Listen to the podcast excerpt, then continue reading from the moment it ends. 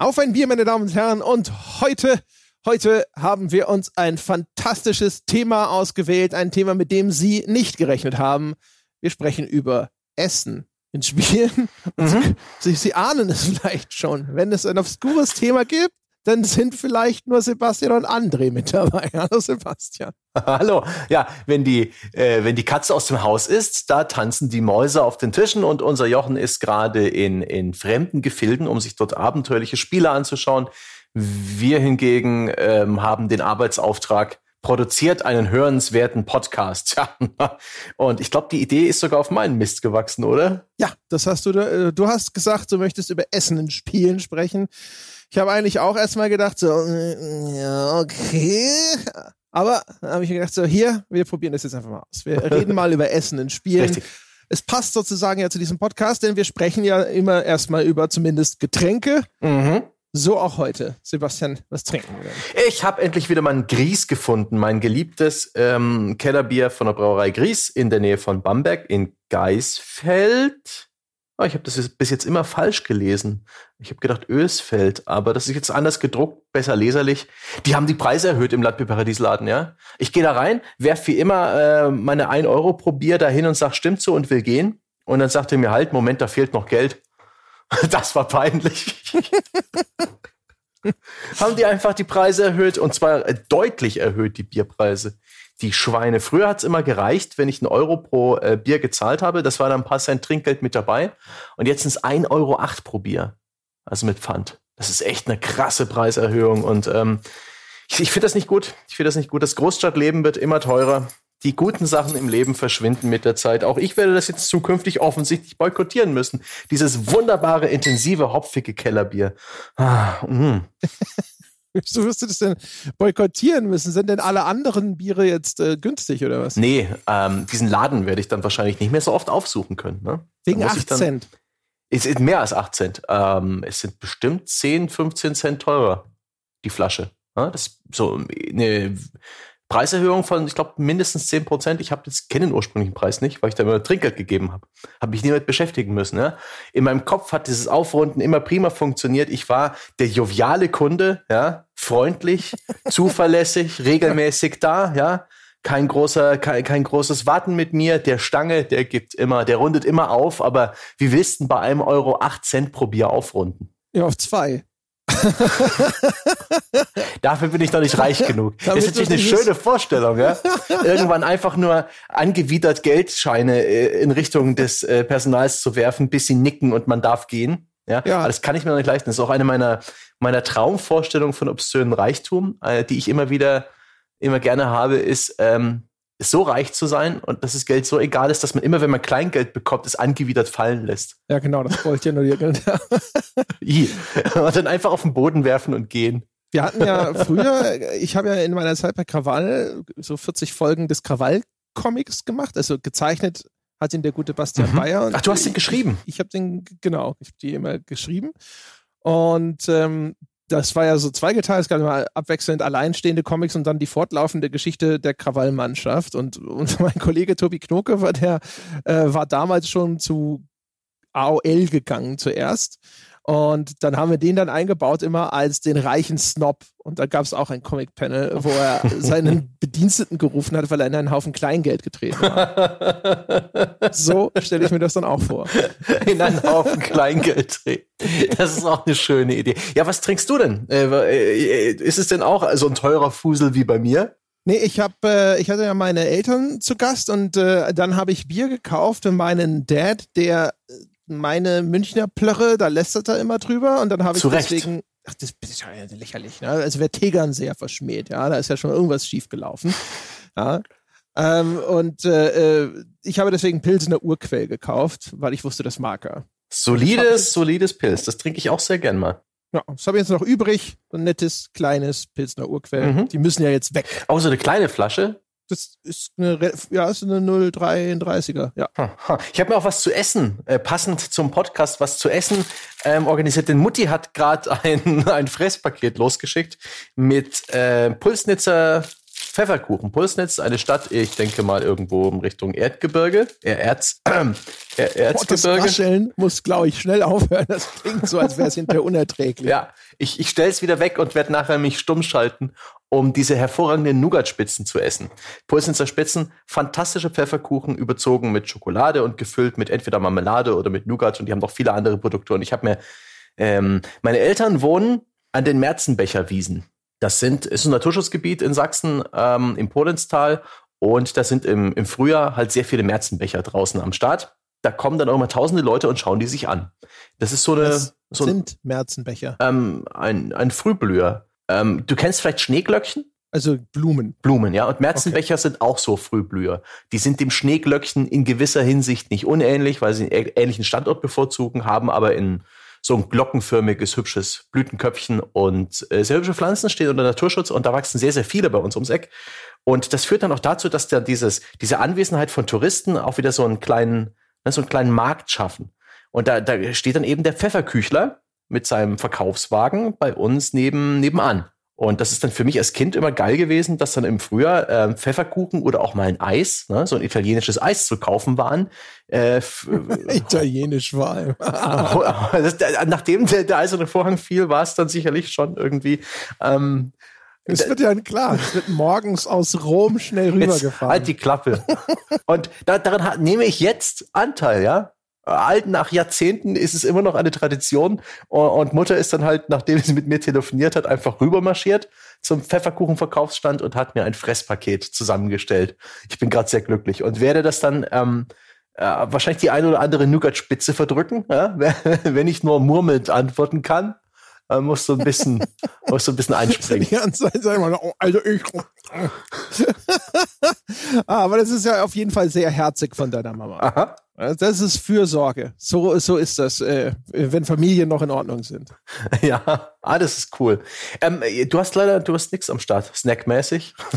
Nein, äh, aber ich habe vorhin schon was in mich reingestopft, mm. ja, damit ich hier auch meine Energielevel auffüllen kann, bevor wir podcasten. Und zwar einfach Reste von gestern. Ah, gut. Gestern Abend einen so einen Tomatenreis gemacht aus einer Laune heraus zu Fleischbällchen. Mm. Und da war noch was übrig und dann habe ich mir vorhin gedacht, so, wupp, Mikrowelle auf, ja. Und schon ist der Akku wieder aufgeladen, habe ich mir gedacht. Geil, ja. Mhm. Reis, das Fundament ja. für einen guten Podcast. Aber hey, wir sprechen, oder ich, ich würde ganz gern, vielleicht du ja auch, über Essen sprechen. Und zwar nicht die Stadt. da war sie schon, die erste Nougat-Spitze. Ja, dann machen wir das doch mal. Mhm. Also ich vermute mal, äh, wir sprechen über Essen in Computerspielen, weil es in vielfältiger Weise darin mhm. auftaucht. Es, Wie bist du denn überhaupt drauf gekommen das, auf diese Idee? Das Thema ist ein weites Feld, A. Und B, ich habe letztens erst wieder mal drüber nachgedacht. Ich glaube, ich bin irgendwo bei Twitter oder bei Facebook mal wieder über diese wunderbare Animation gestolpert, wie in Monster Hunter World Essen zubereitet wird. Da gibt es so eine Art Kantine im, im Lager dieser Spielwelt, wo man, die man auch upgraden kann durch Nebenmissionen. Und da kann man, bevor man in die, in sein Abenteuer aufbricht, da kann man sich ein Essen zubereiten lassen. Da gibt es noch ein ganzes System dahinter mit verschiedenen Buffs und, und äh, Effekten, die dann dein Abenteurer hat. Zum Teil noch mit verschiedenen Chancen, besonders gut zu sein. Völlig egal. Das Geile ist diese fantastische Animation, wie gut da das Kochen von Essen inszeniert wird. In so einer kleinen, kurzen Sequenz, wo Katzen, wohlgemerkt, ja, dein Essen zubereiten. Und das noch mit einer lustigen Musik und mit völlig überdrehten äh, ja, Requisiten und Kulissen. In einem riesigen Steintopf wird da Suppe gekocht und äh, obszön, äh, wieder natürlich große Fleischstücken werden auf den Grill gehauen und das Ganze hat eine wunderbare Choreografie und es sieht auch noch zum Anbeißen lecker aus. Der Effekt brutzelnden Fettes ja, rings um, um den Braten, der ist legendär gut. Das ist eine neue Qualität der Essensdarstellung, die ich so vorher noch in keinem Spiel gesehen habe, außer vielleicht hier und da, andeutungsweise, dazu kommen wir später noch. Und das hat mich mal wieder daran erinnert, wie geil ich das finde und wie interessant das ist, wenn Essen ins Spiel auftaucht, weil das ist so eine, das ist so ein Spielelement, das kennen wir alle. Jeder von uns isst. Nahrung ist, ist, äh, wenn, wenn irgendwo in Spielen Essen drin ist, dann haben wir einen sehr guten Zugang dazu. Das kennen wir, ja. Wer von uns hat schon mal im echten Leben hundertfach Leute erschossen? Niemand. Niemand von uns ist normalerweise Rennfahrer oder Jetpilot. Aber äh, wir, wir alle mögen essen. Wir tun es täglich. Ich finde, das ist deswegen ein, ein sehr demokratisches Spielelement. Und es hat eben sehr viele Facetten. Und ich vermute, hoffe, dass man darüber sprechen kann. Diese Monster Hunter Animation, die hatte ich mir angeschaut, weil du davon erzählt hast. Mhm. Und äh, das ist tatsächlich ganz charmant. Also das sind Cutscenes so dem Eindruck nach, mhm. ne? also quasi Filmchen, durchaus anscheinend eine gerüttelte Anzahl davon, die dann immer ablaufen. Und diese Katzen, die das Essen zubereiten, sind ja auch inszeniert so ein bisschen wie so Ninjas. Ne? Ja. So nur halt in der Küche. Ich glaube, die, die, die Chefkatze ist auch einäugig, wenn ja. ich das richtig sehe. Es wirkt halt wie jemand, der vielleicht früher mal selber irgendwie Monster gejagt hat und dann jetzt, äh, ne? Oh Gott, so ich erinnere mich jetzt nicht mehr an die Lore der Katze, die die Kantine leitet, aber ja, da, da, da ist noch ein bisschen mehr dahinter. Das ist schon cool. Genau. Und das Essen, was man da vorgesetzt bekommt, ist tatsächlich äh, für Spieleverhältnisse insbesondere halt extrem opulent. Mhm. Also es ist halt auch noch so schön angerichtet. Ne? Das sind hier irgendwo drei Spieße auf dem Teller so in das dieses Servierbrettchen mhm. hineingestochen, auf dem ein irgendwelche Fleischstücke und dann irgendwelche Shrimps und, und auf dem nächsten keine Ahnung was, irgendwelche Hühnerstückchen und sonst irgendwas. Da werden riesige Töpfe umgerollt und mhm. alleine das ist ja schon ungewöhnlich, mhm. weil Essen in Spielen, sage ich mal, jetzt einfach aus dem Bauch raus, würde ich sagen, nicht häufig derart schön in Szene nee. gesetzt wird. Ein anderes Beispiel, wo anscheinend auch zumindest die Darstellung von Essen sehr aufwendig und hübsch zu sein schien, war Final Fantasy 15. Ja. Das hättest du auch im, vorher schon mal irgendwo, als wir darüber gesprochen haben, angeführt, welches sehr, sehr gefühlt hochauflösende, mhm. schon realistisch anmutende Bilder von Essen zumindest hat. Mhm. Die, die sind auch noch ausmodelliert. Ich weiß nicht, ob da sogar Physik mit drin ist, dass es alles ein bisschen wackelt, aber es ist definitiv ein Element des Spiels, in das sehr viel Mühe geflossen ist und Aufwand. Und das ist ein Element dieses Spiels, das ich extrem liebe, weil das ist, ich weiß nicht, zum einen schafft es dem Charakter Noctis, ist das, glaube ich, einer der vier der dieser Boyband, in Anführungszeichen, die sich da auf einen Roadtrip begeben. Ist natürlich keine Boyband, aber die sehen alle so aus. Ähm, einer von denen hat eben für sich so mehr oder weniger das Kochen entdeckt und das ist seine Passion und Leidenschaft. Und das formt zum einen den Charakter aus, dass das Kochen in diesem Spiel so ein bisschen höher gehoben wird als in anderen Spielen. Und es ist auch wirklich, ja, Speichelfluss anregend geil inszeniert, das Essen in diesem Spiel. Es sieht fantastisch aus. Absolut fantastisch. Und es ist eben auch ein realer Aspekt das sind vertraute Rezepte, die klingen zwar alle ganz komisch, weil das so Fantasietiere sind, ähm, die man da jagt und deren Fleisch man benutzt und solche Sachen, aber letztendlich sind das ganz klassische Gerichte, die einen Wiedererkennungswert haben aus einer europäischen und japanischen Küche. Und das finde ich, hilft auch irgendwie, mich in diesem Spiel zu verorten. Und die Nahrungszubereitung ist ja auch generell sowas. Das ist ja mehr als einfach nur ja, Nahrung für dich ja, im, Zweifel als Spielelement Hitpoints und Heilung, sondern ähm, es ist ja auch ein Prozess, ist etwas, etwas, was man gemeinschaftlich tut. Ein Essen zubereiten ist ein Stück weit selbstlos. Das tut man in der Regel auch für andere. Und ich fand, das hat auch in diesem äh, Aspekt sehr gut funktioniert, wenn die, wenn die Gang sozusagen abends sich einen Zeltplatz sucht und ähm, langsam wird's dunkel und man sucht sich ein Rezept aus und nachher gibt's Essen für alle. Das ist irgendwie sehr heimelig. Das, in dem Moment hat das ganze Konzept auch dieses Roadtrips in Final Fantasy 15 sehr gut funktioniert. Ein Spiel, das ich wohlgemerkt nicht allzu lange gespielt habe, bis es mir dann irgendwann zu konfus war und ich habe die Lust dran verloren. Aber es lag nicht am Essensystem. Da, das ist da. ja, das stimmt. Also das hatte ich auch gedacht dabei, als ich das gesehen habe, Final Fantasy 15 mit dem Essen.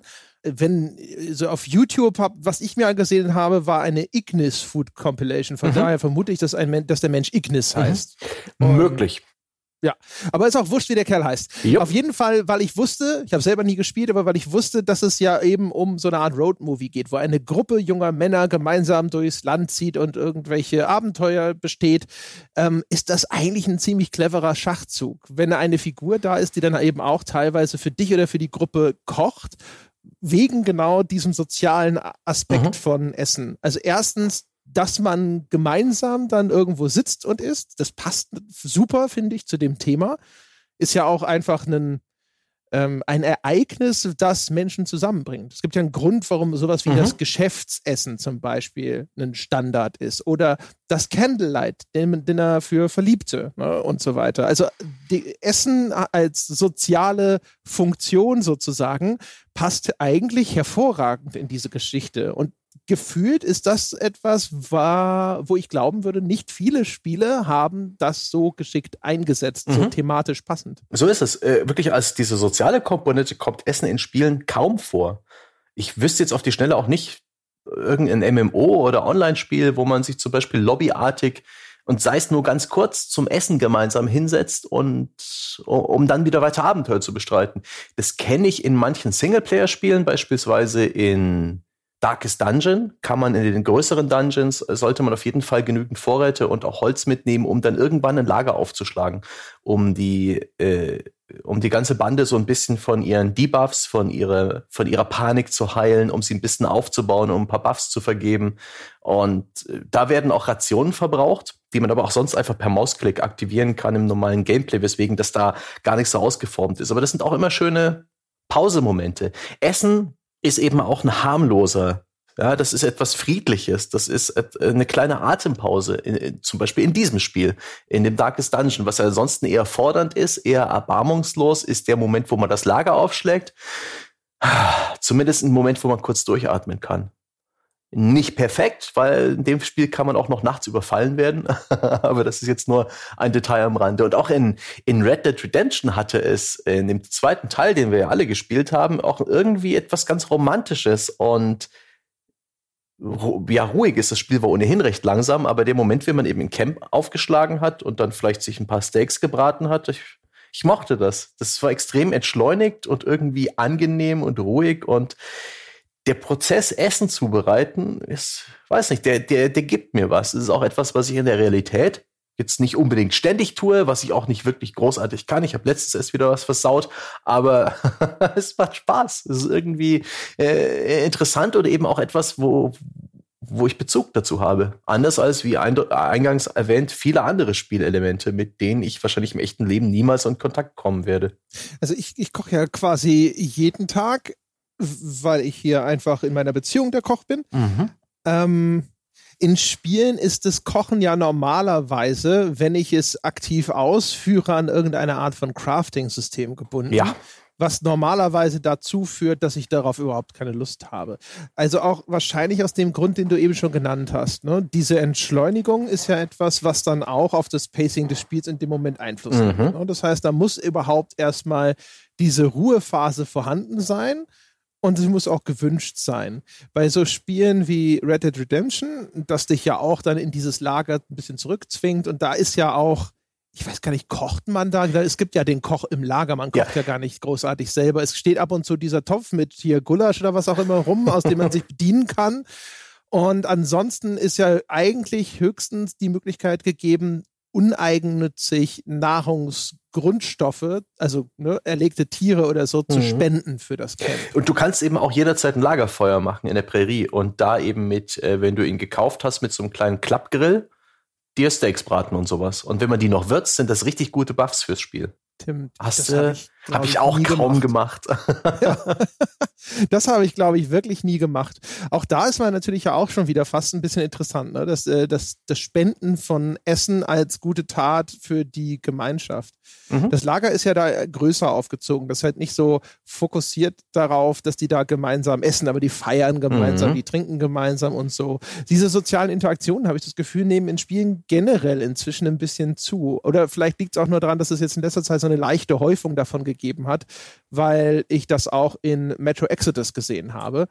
Da war es dann eben, dass du meistens hast du mit deinen Leuten entweder gesoffen oder du konntest halt ähm, irgendwelche postapokalyptischen Zigaretten rauchen auf diesem mm. Zug, mit dem man da durch die Gegend fährt.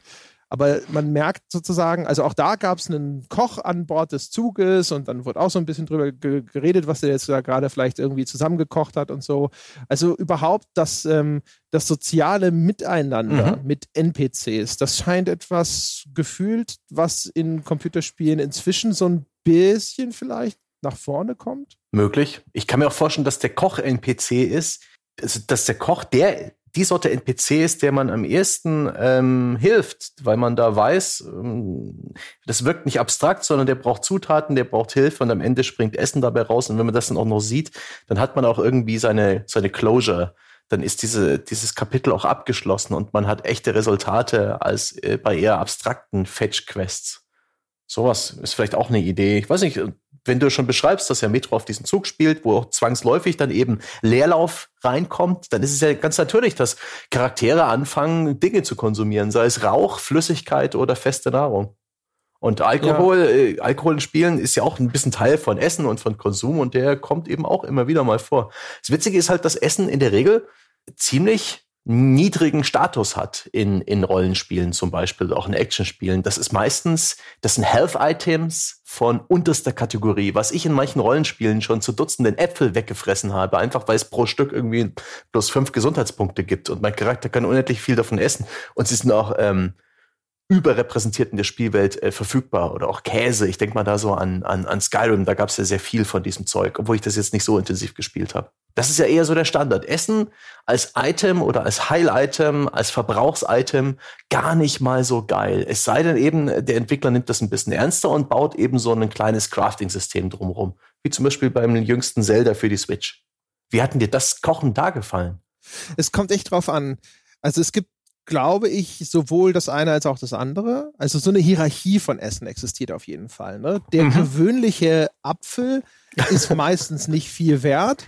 Und dann aber das robuste Fleischstück zum ja. Beispiel. Da gibt es schon durchaus, glaube ich, eine ganze Reihe von Spielen, in denen das dann auch erhebliche äh, Health mhm. Boost mhm. mitbringt. Was ein Standard ist, glaube ich, ist, dass alles, was dann auch sagen wir mal, eher ins Übernatürliche driftet. Also dass natürlich deine Lebensenergie und Gesundheit, was ja sowieso schon mal ein fantastisches Element mhm. ist per se, dass sowas über eine irgendeine Art von Statusbalken abgebildet wird, der sich dann mit Essen auflädt, das ist natürlich schon unrealistisch, aber da kann man noch Analogien ziehen, ne? dass also sozusagen Nahrung, dass Nahrung Energie liefert, Ne? Das ist ja erstmal korrekt sozusagen. Und das heißt, diese Abstraktion über diesen Gesundheitsbalken ist dann noch mhm. nachvollziehbarer. Mhm. Aber wenn es dann darum geht, was gibt dir noch, keine Ahnung, einen Frostschutz, was macht dich stärker und so. Ich glaube, das ist tatsächlich etwas, wo dann Spiele dazu neigen, sagen, das ist dann eher der Zaubertrank sozusagen, der sowas mitbringt. Sorry, so, sorry, sorry. ich habe gedacht, der Monologie ist jetzt lang, länger. Aber ja, ähm, in der Regel wird das Essen in diesen klassischen Spielen von magischen Items deklassiert. Von Zauberspruchrollen, von Heiltränken, von magischen Tinkturen. Ganz schön finde ich das eben, wie vorhin schon ein bisschen angedeutet, bei Zelda, wo äh, Breath of the Wild, wo eben Rezepte der Schlüssel sind für, mit einzelnen Zutaten. Man craftet dann aus, ich glaube, bis zu fünf einzelnen Zutaten ein Rezept. Und diese Speisen, die man da kocht, die können verschiedenste Wirkungen haben. Eben zum Beispiel Frostschutz in, in verschneiten Gegenden, so dass Link nicht erfriert. Und, und viele andere. Ich habe das Spiel jetzt nicht so lange gespielt. Ich habe bloß ungefähr zwei, drei Wochen die Switch mal geliehen gehabt. Aber ich fand das da ganz schön. Und da fand ich sehr schön, dass die Rezepte im Spiel so ein Teil mh, hm, eine Aufgabe für dich als Spieler waren, sie rauszufinden. Sie wurden dir nicht immer auf die Nase gebunden. Manchmal galt es da ein bisschen zu experimentieren. Manchmal wurde dir da auch gerade zu Beginn des Spiels so ein bisschen questmäßig, wurden dir ein paar Hinweise gegeben, wie denn das geheimnisvolle Suppenrezept des einen Typen da genau aussehen könnte. Das fand ich ganz schön. Und, und du hast es ja auch länger gespielt. Hat das bei dir auch ein paar Spuren hinterlassen, dieses äh, Koch- und Esssystem in Zelda? Oder ist es dann äh, langfristig eher belanglos geworden zu so einer Art, ähm, man macht's, wenn man es braucht, und dann ignoriert es ansonsten? Nee, wie Crafting halt. Wie also, Crafting, also, ja. Äh, die Animation in Zelda ist schon ganz nett und auch zu sehen, was kommt denn dabei raus und so. Aber äh, wahrscheinlich hat es mir besser gefallen als viele andere Crafting-Systeme, was aber nicht bedeutet, dass ich es toll fand. Das letzte Mal, wo ich auch sowas hatte, war jetzt bei Below. Bei Below musstest du ja auch craften. Das hat dir Gottlob sehr starke Hilfestellungen beim Craften gegeben, indem sobald du eine, die erste Zutat ausgewählt hast, hat es erstmal schon alles ausgegraut, was jetzt nicht mehr in dieses Rezept reinkommen kann. Und dadurch konntest du, sag ich mal, musstest weiterhin rumprobieren, was kommt denn da am Ende dabei raus. Mhm. Aber die verschiedenen Wege, die waren dadurch extrem eingegrenzt. Das heißt also, du hast halt, keine Ahnung, vielleicht dann zwei, dreimal rumprobiert und dann hattest du eigentlich schon alles raus, was mit einer bestimmten Zutat so herstellbar war. Das fand ich zum Beispiel dann sehr angenehm. Aber auch da ist es so ein Fall gewesen von, hat es meinen Spielspaß beflügelt, in ein Inventar zu gehen und jetzt oder an einem Lagerfeuer zu sagen, das, das und das, zapp, und jetzt habe ich ein Pflaster oder jetzt habe ich dieses oder jetzt habe ich jenes. Nein. Ja, Nein, eben. ich würde lieber einfach diesen Gegenstand finden. Aber gerade da finde ich wenigstens ähm, Nahrung herstellen in Spielen ein bisschen nachvollziehbarer als das andere Crafting.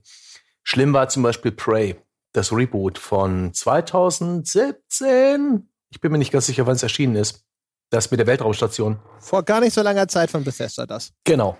Da waren Crafting-Materialien halt Würfel von verschiedenen Farben und die halt verschiedene Elemente dargestellt haben. Das war extrem abstrakt.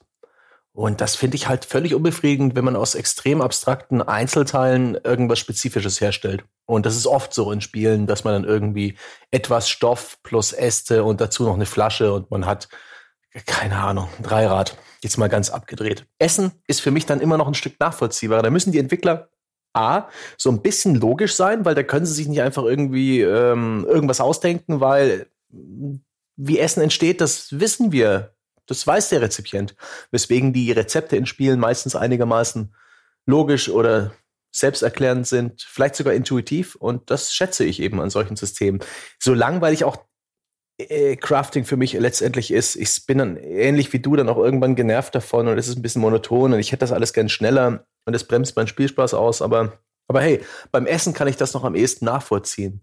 Und gerade in diesen Survival-Spielen, die in den letzten Jahren ja immer populärer geworden sind, ist das zumindest ein, ja, ein Grundpfeiler, dass man ja da noch sich um die eigene Ernährung kümmern muss. Aber dann ist es dann wahrscheinlich auch vor allen Dingen, was isst man da? Fische? Beeren? eine gesunde Diät aus Beeren, die man aus allerlei Büschen abklopft und dann vielleicht noch das ein oder andere gejagte Tier. Hm. hm. Aber das, was du eben gesagt hast, ist ja eigentlich schon sehr clever, weil das ein bisschen erklärt, was ich vorhin gesagt habe, nämlich diese inhärente Hierarchie von Essen. Also erstens gebe ich dir völlig recht, das ist ein Spielelement, was der Entwickler geschickt einsetzen kann, um ein intuitives Verständnis zu erreichen. Also ich weiß sozusagen zum Beispiel, wenn von mir gefordert ist, jetzt keine Ahnung, ich soll Gulasch machen, dann also ne, die, zumindest die meisten Leute werden wissen, da wird vielleicht sowas wie Paprika, Tomaten und irgendeine Art von Fleisch oder sowas reinkommen.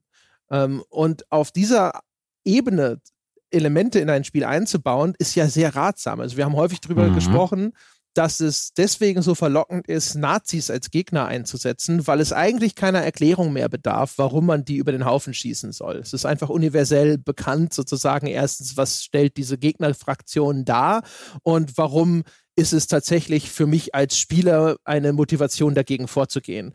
Und genauso ist es natürlich intelligent, wenn du vielleicht etwas dir für dein Crafting-System ranziehst, wo der Spieler zumindest ein gewisses intuitives Grundverständnis davon hat. So, hey, wenn ich Pommes machen soll, werde ich wohl Kartoffeln brauchen. Und dann muss das mhm. niemand nachschlagen. Und dann muss ich das dem Spieler auch nicht jetzt nochmal klein, klein erzählen. Das ist ja eigentlich ganz clever.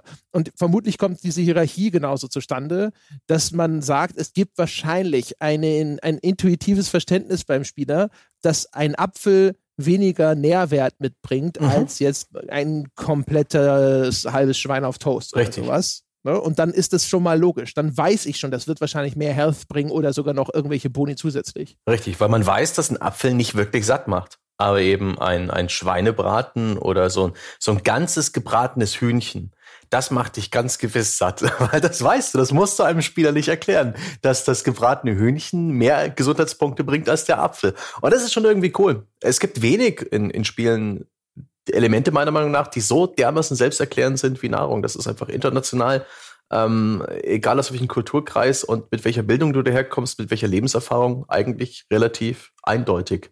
Natürlich ist Essen jetzt wieder kulturell ganz anders auf der Welt. Vielleicht ist nicht jedem ähm, ein Burger so geläufig oder ein Brathähnchen. Gerade in, Japan in japanischen Spielen hatte ich sehr oft als Kind mit diesen Reisdreiecken zu tun, ohne so richtig zu wissen, was sie sind. Habt ihr dann auch immer oder, aufgesammelt. Oder Reisbällchen und so. Aber auch das ist ja ganz interessant, weil Essen eine kulturelle Verordnung mhm. hat. Ähm, bringt es ja nochmal atmosphärisch noch was mit dazu.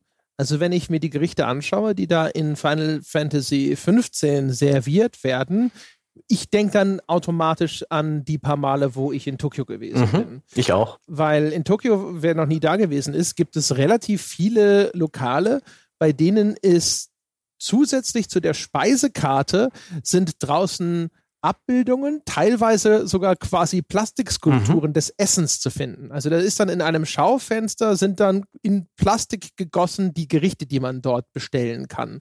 Gerne zum Beispiel hier der, der Omreis. Ja? Also das ist ein Omelett, das mit Reis und äh, irgendwelchen Krimskrams gefüllt ist. Und dann siehst du das halt so, so dieses, sieht ein bisschen aus wie so eine Kalzone aus Ei. Ja? Und das siehst du dann halt in, als Plastikmodell vor diesem Restaurant und noch verschiedene andere Gerichte auch. Und einiges von dem, was dort jetzt bei Final Fantasy XV in diesem Zusammenschnitt von Essen wird serviert, Animationen, die ich mir angeschaut habe, zu sehen war, waren halt Sachen, wo ich gedacht habe, so, ah, das habe ich entweder dort selber gegessen mhm. oder ich habe eben diese Plastikskulptur davon gesehen. Ja. Das stimmt schon. Da ist ein bisschen äh, äh, japanische Cuisine auf jeden Fall mit drin. Auch dieses, diese Art zu frittieren ist im Spiel wiedergegeben, wie sie die Japaner gerne machen mit diesem Panko-Mehl, diese extrem knusprige goldbraune Panade. Oh Gott. Ich habe jetzt gerade schon eine Nougat-Spitze drin und ich, ich, ich bekomme trotzdem Speichelfluss. ja, aber das ist ja, das ist ja echt cool. Ne? Also, mhm. und so wird Essen ja auch häufig eingesetzt. Also als eine Art atmosphärisches Stilmittel. Jetzt nicht nur, um zu verorten, zu sagen, guck mal, hier ist auch japanische Esskultur in diesem Spiel drin, was bei einem Fantasy-Titel wie Final Fantasy XV dann vielleicht eher sozusagen nochmal die, den kulturellen Background der Entwickler mhm. mitbringt, als dass es jetzt in dem Spiel konkret notwendig gewesen wäre. Jo. Aber in anderen Spielen ähm, verrät ja Essen zum Beispiel was über den, von mir aus den, äh, den zeitlichen Rahmen, in dem etwas stattfindet. Ne? Also sowas wie Kingdom Come zum Beispiel, in dem ja dann auch äh, gecraftet, kocht wird und solche Geschichten, wo man dann halt auch so ein bisschen sieht, okay, ähm, in welcher Zeitperiode befinden wir uns denn? Was gibt es hier sozusagen an Essen? Ne? Also irgendwelches Wild, mhm. das im Wald erlegt wurde und dann gekocht wird. Oder man denke an GTA San Andreas. Da gibt es eine Szene, die ist inzwischen schon so eine Art Meme geworden, und zwar Big Carls Big Smokes Order. Da fahren sie in so ein Fastfood-Place und sie bestellen sich alle was. Und ähm, Big Smoke sagt, Zitat, I'll have two number nines, a number nine large, a number six with extra dip, a number seven, two number 45s, one with cheese and a large soda. Was einfach das ist ein tolles Mysterium für Leute, die dann überlegen, was diese Bestellung sein könnte. da gibt's tolle Diskussionen darüber und auch Leute, die das nachgekocht, schrägstrich nachgegessen haben als Food Challenge. Es repräsentiert wunderbar halt ähm, ja, die Hood-Kultur, amerikanisches Fastfood, ähm, die Essgewohnheiten der, der, der Unterschicht in Anführungszeichen oder des äh, amerikanischen Konsumenten. Man kann ja auch in diesem Spiel den Hauptcharakter Karl mit Burgern Fett fressen, richtig mästen, so dass er, so dass er dick wird. Und das finde ich auch eine, ein sehr schönes Beispiel für ja ähm, Esskultur in Spielen. Das äh, habe ich auch auf der Liste. Äh, vor allem eben in Verbindung damit, dass Essen ja auch Status transportiert. Also, ne, wenn du, keine Ahnung, Austern. Austern sind ein super Beispiel. Austern ist so ein Oberschichtessen. Also, wenn es irgendwo Austern gibt, dann jetzt, ne, jetzt in unserem kulturellen Kontext gedacht, es wird Plätze auf der Welt geben, wo, keine Ahnung, wahrscheinlich mhm. hat jeder seine eigene Auster vor der Haustür und deswegen ist das nichts Besonderes. Ne? Aber jetzt hierzu kann ich sagen, ein Kumpel von mir war in Bretagne-Urlaub äh, im letzten Herbst und äh, er hat sich in Austern tot gefressen. Da ist es wohl eher so die Kartoffel. Ja, Aber du hast ja völlig recht. Kaviar, Austern, Hummer. Ja. Sowas, ja, genau. Da gibt es ja auch, also auch selbst in über die Jahrzehnte hinweg kann sich sowas ja auch erheblich verschieben. Also, mhm. Also weiß ich gar nicht mehr. Ich, mir fällt es nicht mehr ein. Es gibt auch irgendeine so Art von Fisch, die war früher eher so arme Leute essen und ist heute Etepetete. Ne? Ähm, das, das kann sich, kann wechseln sozusagen, aber äh, zumindest jetzt aus Stand heute, und das vermute ich, wird zumindest sehr weit zurückreichen, ist Essen oder was man isst, ist eben auch mhm. ein Ausdruck von Status. Ne? Wenn du sowas isst oder sowas, dann entweder will dort jemand zum Ausdruck bringen, dass hier irgendetwas passiert, was in einer Art geh gehobenen Statuskontext stattfindet. Ne? Also wenn jemand dir Austern serviert, dann will er damit vielleicht auch einen bestimmten Ausdruck machen oder eben Umgekehrt, wenn du sowas isst, dann gibst du dich zu erkennen als einer gewissen sozialen Klasse zugehörig. Und dementsprechend passt das auch so gut zu äh, sowas wie einem GTA San Andreas, einer Spielreihe, die ja sowieso durch die Bank immer auch versucht, eine Art gesellschaftskritischen Humor mhm. in, zu, zu, zeigen oder äh, äh, an den Mann zu bringen. Und da ist es natürlich klar, ne? du hast hier diese Spielfiguren, die sehr weit unten in der sozialen Hackordnung stehen, ja, also Gangster aus einem armen Viertel. Und es geht ja auch eigentlich regelmäßig darum, dass genau diese Figur dann ausbrechen will aus Armut und ähnlichem. Und sowas kannst du natürlich dann auch darstellen, zumindest den aktuellen Zustand über Essen. Ich weiß gar nicht, ob das in GTA San Andreas folgerichtig möglich ist, dass dann der Karl, wenn er hinterher zu Reichtum gekommen ist, so wie man sich ja dann in späteren GTAs auch schicke Penthouses kaufen konnte und so, ob dann auch das Essen nach oben geht. Also ob er dann tatsächlich irgendwelches Essen auf einmal futtern kann, was vom Status her höher liegt. Hm. Gute Frage, das wüsste ich jetzt äh, auf die Schnelle nicht mehr zu beantworten. Glaube nicht, aber die Verortung sozusagen mhm. mit dem Fastfood und so passt zur Figur. Ist ja auch der gleiche Grund, warum in, ich meine dazu ein Interview gelesen zu haben mit dem George R. R. Martin in Game of Thrones teilweise so ausführlich immer wieder darüber gesprochen wird, was die Leute da essen. Da wird sehr ausführlich besprochen, was da gegessen wird, weil äh, ähm, Essen eben diese kulturellen äh, Marker sozusagen hat und eben auch Status transportiert und es dann eben darum geht, dass da, keine Ahnung, wenn dann jetzt der mal da sitzt und sich irgendwie mit dem feinsten dornischen roten Wein und sonst irgendwas da die Wampe vollschlägt, während vielleicht draußen die Bevölkerung hungert, ne? da gibt es ja, glaube ich, diese mhm. Geschichte mit äh, Cersei, ne, wenn dann so die, die Lage in der Stadt vor der Lannisterburg immer schlechter wird und sowas und man dann irgendwie sich in dem Schloss Gedanken macht, weil dieses oder jenes Luxusgut auf einmal nicht mehr in Hülle und Fülle zur Verfügung steht. Das ist ja dann so ein bisschen dieses Ding mit so, ja, weil die, warum, wenn die Leute kein Brot haben, sollen sie auch Kuchen essen. Ach Gott, es gibt ja sogar äh, im, im Film äh, diverse äh, ja, Beispiele von Filmen, die sich vor allen Dingen um die Zubereitung und auch von, um den Status von, von Essen drehen. Sei es das große Fressen oder ich glaube Babettes, wie heißt der auf Deutsch? Babettes Feast ist der englische Titel, wo es auch vor allen Dingen um die Zubereitung eines großen Festmahls geht. Und das, das sind tolle, tolle Filme, die, ähm, die, die mitreißend sind. Oder sei es das der, der Fresser in, ähm, in dem Monty Python Film, in welchem? Äh, mit dem hauchdünnen Schokolade. Der Sinn des Lebens? Ich glaube, das war Monty Pythons ja, Sinn des Lebens. Jetzt wir Jochen als äh, Monty Python-Enzyklopädie, um das zu bewältigen. Macht ja nichts. Aber es gibt ja zig Beispiele. Mhm. Also es ist ja genauso zum Beispiel, wird es benutzt, um Hannibal Lecter dieses intellektuelle, feinsinnige zu verleihen, was dann in diesem extremen Kontrast zu der Brutalität der Figur steht. Ne? Stimmt. Das ist ja das, was die Figur so gruselig macht. Ne? Hochintellektuell, anständig, äh, gebildet, feinsinnig, ja, ein schönen Geist in allem ähm, und insbesondere in der Fernsehserie mit dem Mads Mikkelsen stand Essen dabei auch extrem im Fokus, weil es logischerweise natürlich ja darum geht, dass der Typ ein Kannibale ist. Und natürlich interessiert er sich dementsprechend auch sozusagen fürs Fine Dining. und äh, oder sowas wie Sweeney Todd ne, mit dem äh, Barbier, der seine Kundschaft abserviert und zu Hackfleisch verarbeitet und sie dann unten im Restaurant serviert. Und all diese, diese Verknüpfungspunkte von Essen und eben äh, Gesellschaft. Mhm. Schön auch, dass ähm, sowohl in Filmen als auch in Spielen Essen auch ein toller Schockeffekt sein kann. Ähm, wenn es dann in Richtung Ekel geht, um Verrottetes, um Innereien, um, um, um Schimmel und solche Sachen. In Resident Evil 7 beispielsweise gibt es relativ früh im Spiel ja diese bekannte Dinner-Szene, wo eben der mhm. Spielcharakter eingeladen ist bei dieser Familie, deren Nachnamen ich vergessen habe, und sie dann ganz widerliche Sachen essen. Und du bist nicht eingeladen, du stolperst, du stolperst da, rein. rein ne? ne? Du bist da, ich weiß gar nicht, ob deine Karre am Anfang liegen bleibt. Auf jeden Fall läufst du ja dann erst da so ein bisschen rum durch diese Wohnung, wo auch alles verdorben mhm. ist. Und das ist ja genau das Gleiche, dieses Du bist, was du isst Motiv. Ne? Also die, Verdorbenheit und die Verkommenheit dieser Figuren nochmal gespiegelt dadurch, was sie essen. Ne?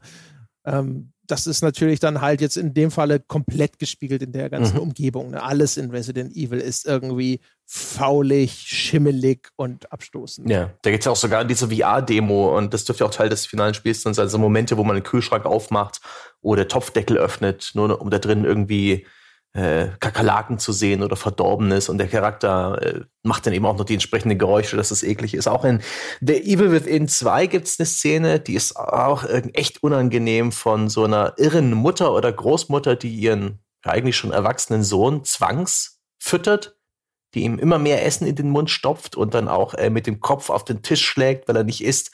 Und er bricht sich dann die Nase. Eine ganz furchtbare Szene.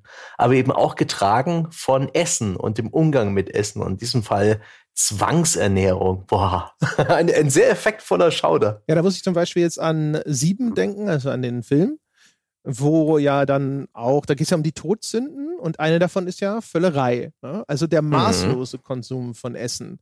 Also sich eben nicht zu mäßigen und ausgedrückt dadurch, dass man lauter Sachen in sich reinschlingt. Ne? Und da gab es ja dann in dem Film, wird das, ich glaube, das ist sogar der, die erste Leiche, die dann da Morgan Freeman und Brad Pitt ich weiß gar nicht, ob der da schon dabei ist oder ob der später so dazu stößt, aber auf jeden Fall die erste Leiche, die gefunden wird, ist, glaube ich, dieser unglaublich fettleibige Mann, der auch zwangsernährt mhm. oder zwangsgefüttert wurde und dann eben quasi sich totfressen musste. Mhm. Ach, das ist schon toll. Wo wir vorhin noch so ein bisschen beim Essen als, als Spielelement waren, vielleicht noch ähm, abschließend zu diesem Themenkomplex, weil ich habe noch andere Arten von Essen in Spielen äh, aufgesetzt. Noch eine schöne Erwähnung bei der Sims-Reihe. Die Sims-Reihe hat auch Essen so als Spielelement drin und dann auch so ein bisschen als Lebenssimulation. Da ist es zum Beispiel auch so, dass spektakulärere Essen wie das Turkey Dinner, das klassische Thanksgiving-Essen, eben auch dazu führen, dass die Nachbarn vorbeikommen, an die Tür klopfen. Man muss ihn dann noch reinlassen und dann wird zusammen gegessen und man beeindruckt die Nachbarn und sammelt auch irgendwie ähm, in irgendeiner Form Anerkennung bei denen. Das hat also auch Gameplay-Benefits. Witzig ist, in Sims 3 konnte man abends keine Pfannkuchen machen, weil Pfannkuchen sind ja Frühstück. Eine, eine Designentscheidung, die sie in Teil 4 wieder, ähm, wieder rückgängig gemacht haben, was ich irgendwie ganz schön finde. ja, vielleicht also, was ich interessant fand, als ich so drüber nachgedacht habe, ist, dass Spiele als interaktives Medium mhm. tatsächlich davon noch erstaunlich wenig Gebrauch machen. Ja. Also es gibt so ein paar Sachen, die finden sich auch im Computerspiel wieder, nämlich wenn zum Beispiel Essen oder auch die Art, wie gegessen wird, zur Charakterisierung benutzt wird. Ne? Gibt es im Film, gibt es das teilweise relativ ausufernd. Großaufnahmen von Leuten, wo gezeigt wird, wie essen die denn? Ne? Mhm. Also wer etwas in sich rein schlingt zum Beispiel, ist halt eher auf der barbarischen Seite. Das heißt, wenn du jetzt irgendwas hast, so, keine Ahnung, ein Fantasy-Game, in dem gezeigt wird, wie die Orks essen, in aller Regel werden sie mit der Hand essen, sie werden wahrscheinlich irgendwas Fleischiges essen und sie werden es wahrscheinlich ziemlich in sich reinstopfen. Und das trägt dann sozusagen zu etablierter Charakterisierung bei via Stereotyp. Ne? Genauso wie damit häufig auch, also mit dieser Maßlosigkeit ja vielleicht eine gewisse äh, sagen wir mal, gewisse einfache Natur mhm. symbolisiert wird. Obelix aus Asterix und Obelix ist ein super Beispiel dafür. Der ist ein bisschen der Trottelige von den beiden. Ne? Das ist so der gutherzige Dumme, der aber enorm viel Kraft hat und natürlich frisst der wie ein Scheunendrescher. Und der Asterix verputzt zwar auch einiges und so, aber der ist halt klein und schlank und clever. Ja? Und in diesem, in diesem sehr plumpen Kosmos, da bewegen sich die Computerspiele schon durchaus. Aber tatsächlich ist es erstaunlich wenig, also zumindest jetzt im Nachdenken, vielleicht kommen hinterher ganz viele Menschen, denen was eingefallen ist, wo Essen benutzt wird, eben in diesem sozialen Kontext mhm. eben erstens, ne, wo man sagt so, hey, wir wollen hier irgendwo ein Gemeinschaftsgefühl schaffen zwischen dem Spieler und diesen Charakteren oder überhaupt symbolisieren, dass diese Gruppe von Figuren irgendwo eine äh, soziale Gemeinschaft ist und deswegen zeigen wir sie beim Essen oder eben Statusvermittlung via ja. Essen. Ne? Wo gibt es sozusagen was zu futtern? Ich kann mir vorstellen, dass gerade dieses Gemeinschaftsgefühl eben eine, ja, ein, ein Stilmittel ist, Essen in dem Fall, dass da echt noch ein bisschen brach liegt. Ähm, in Filmen wird es schon so viel besser genutzt, wenn ich da zum Beispiel jetzt auch gerade an an den ersten, noch gar nicht mal so schlechten Hobbit-Film von Michael Jackson denke, wo es dann eben auch am Anfang äh, des Films, als alle Zwerge zusammenkommen, dieses, äh, ja, dieses Gelage gibt in, in der Küche von Bilbo äh, mit die wirklich sympathisch inszeniert und, und geschauspielt und sowas in Spielen. Gerade, was ich auch eingangs erwähnt habe, vielleicht in Koop-Spielen oder in Multiplayer-Spielen als kleine Ruhepause zwischen den Missionen. Das wäre so eine gute Idee, wenn dann jeder von seinen besten gesammelten Ressourcen vielleicht ein bisschen was, ja, so Potluck-mäßig auf den Tisch legt und dann äh, werden alle Charaktere A gebufft, vielleicht für die nächste Runde Monster erschießen und man hat nebenher vielleicht noch ein bisschen was zu tun, um das Essen zuzubereiten. Und diese Zwangspause stelle ich mir als ein echt cooles, wirkungsvolles äh, Stilmittel vor, genauso bei Singleplayer-Spielen eben für Charakterzeichnung und so weiter. Obwohl wir jetzt da wahrscheinlich, da hoffe ich vielleicht sogar darauf, ähm, noch ein paar schöne Beispiele in Kommentaren genannt bekommen, vielleicht bei uns im Forum. Ähm, muss den Leuten vielleicht noch ganz kurz erklären. Ein Potluck ist, glaube ich, einfach was, wo da lädst du Freunde ein und jeder bringt was zu essen ja, mit. So eine Art ja? Picknick mit ähm, so ein gemeinschaftliches Picknick, wo man darauf vertraut, dass insgesamt genug zusammenkommen wird. Ja, genau. Weiß und halt auch genügend Sachen, die die Leute lecker finden. Ja, weiß ich. Ja. Hat bei mir jetzt immer geklappt. Wir haben das, äh, ich wüsste gar nicht, ob es einen guten deutschen Begriff für Potluck gibt. Ich kenne das. Ich weiß es auch nicht. Ich habe das vor kurzem erst gelernt, als ich die dritte Staffel von Queer Eye gesehen habe. Ist das so? Ja, da ging es auch irgendwann Und mal. Und du ziehst immer noch nur schwarze Turtlenecks an? Ja, äh, was gut, für, was gut genug ist für Steve Jobs. sollte doch für mich auch Ja, aber wenn, du, wenn du schon Queer Eye drei Staffeln lang schaust, dann um Gottes Willen. Na gut.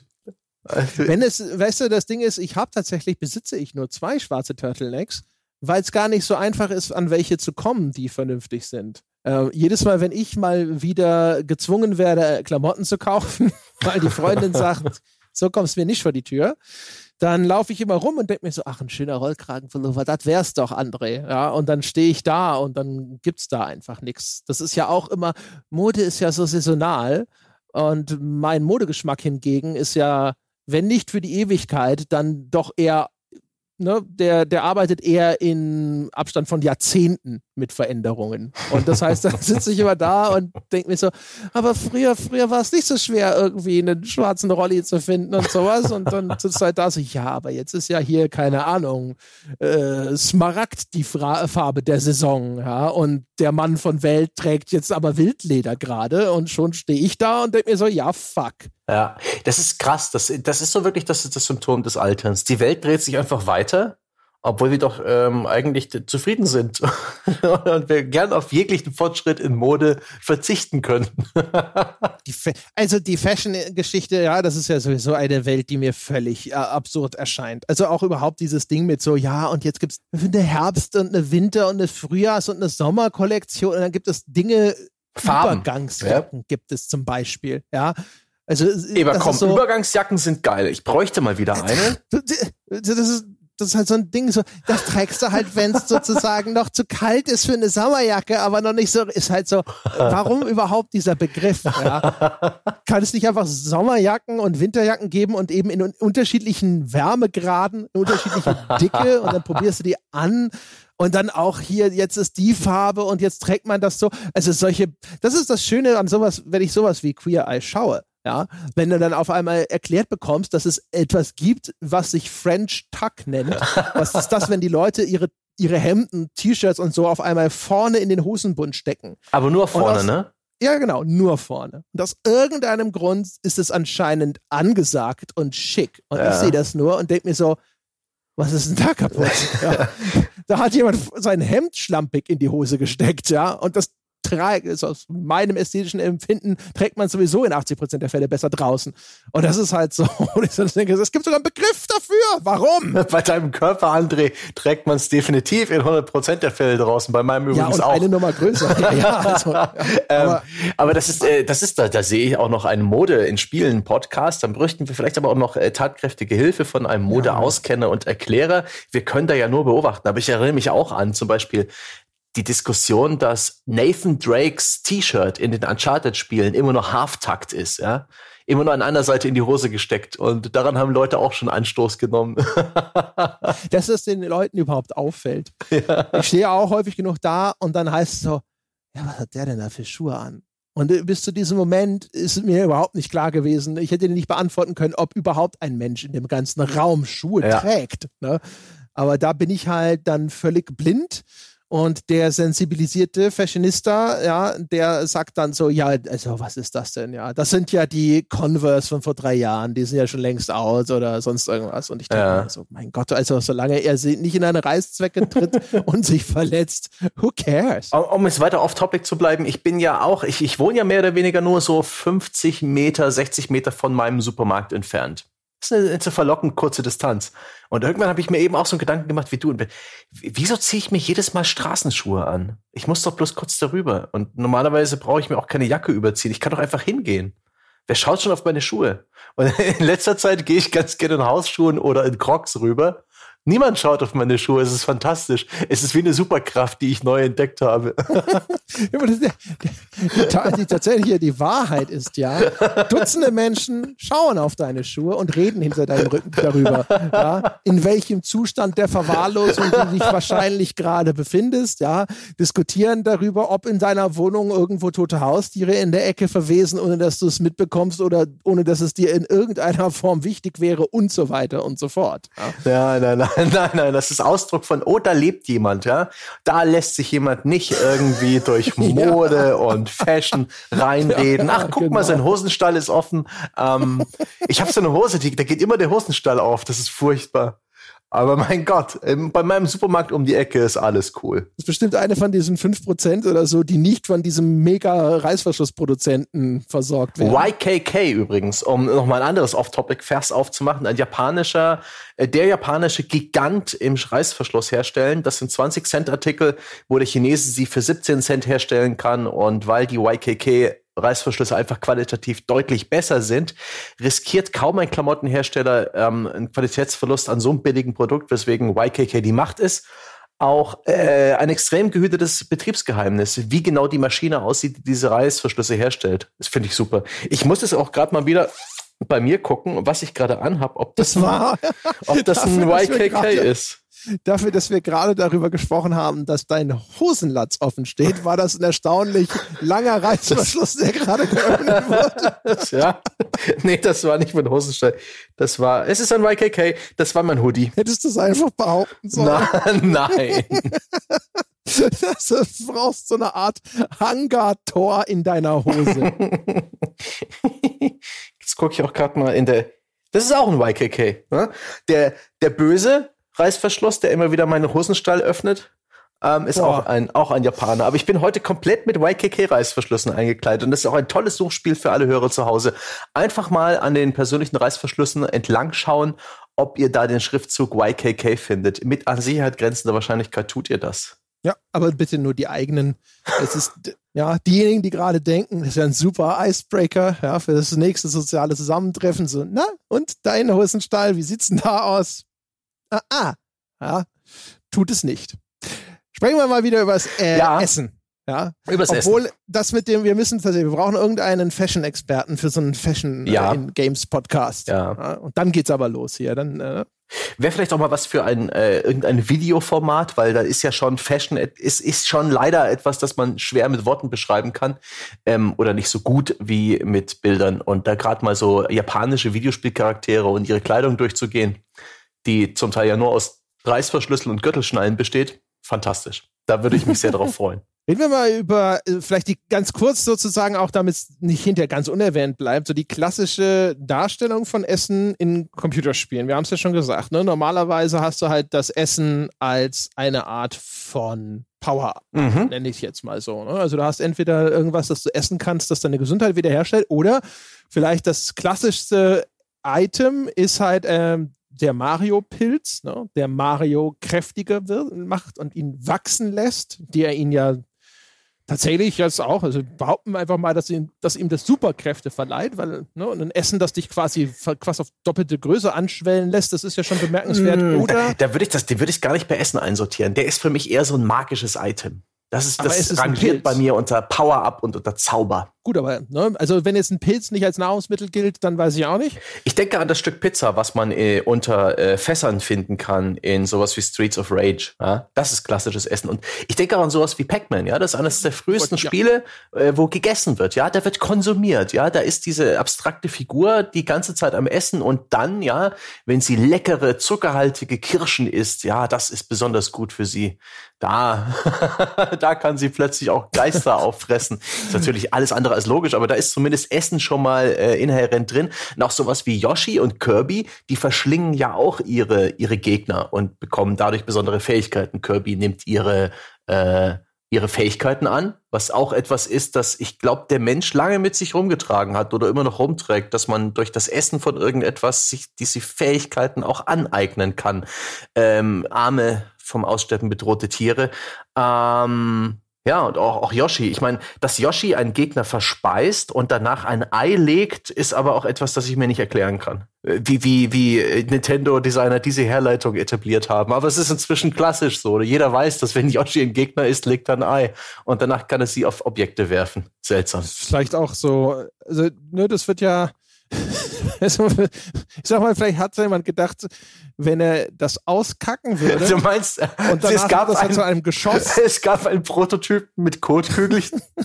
ich sag nur, ja, jemand hat sich wahrscheinlich gedacht, so, diese Art der Repräsentanz nicht geeignet. Was gibt's denn noch? Äh, ah, okay, der ist ja ein Reptil, die legen Eier. Vielleicht machen wir das lieber auf der Schiene. Das ist, das ist eine schöne Vorstellung. Ich stelle mir gerade vor, dass irgendwo in Japan äh, äh, ein wütender Game Designer bei Nintendo gekündigt hat, weil sie Eier aus seinen Kotkügelchen gemacht haben.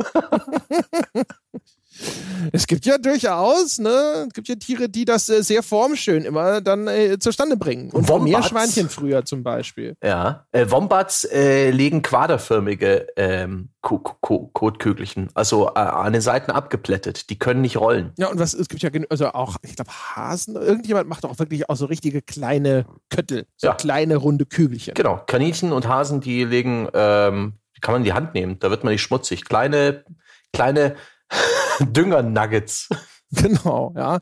Und wie gesagt, also dadurch, dass das dann ja hinterher auch noch äh, zu so einem Wurfgeschoss wird, dann hat man sich vielleicht in dem familienfreundlichen Betrieb Nintendo gesagt, da müssen wir vielleicht nochmal drüber nachdenken. Mhm. Aber ansonsten, es gibt, glaube ich, sogar auch eine spezielle Gegnersorte in einem bestimmten Spiel mit Yoshi. Ich meine, es wäre sogar Super Mario World gewesen. Die frisst er und dann kann er Feuer spucken. Die behält ja. er so im Mund. Ja.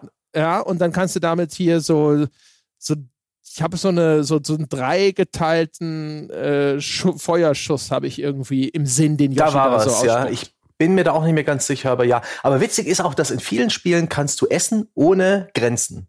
Es gibt wenige Spiele, wo der Charakter irgendwann satt ist, Yakuza beispielsweise. Das ist auch seltsam. Da gibt es extrem detaillierte Beschreibungen von Essen. Es wird dann aber nicht modelliert, sondern du siehst einen Charakter von hinten, wie er irgendwo was isst. Aber die Restaurants sind original eingerichtet. Die Speisekarte ist original. Es gibt Bonuspunkte, so äh, Fertigkeitspunkte, wenn du die gesamte Speisekarte eines Restaurants ab erledigst. So eine Waschliste.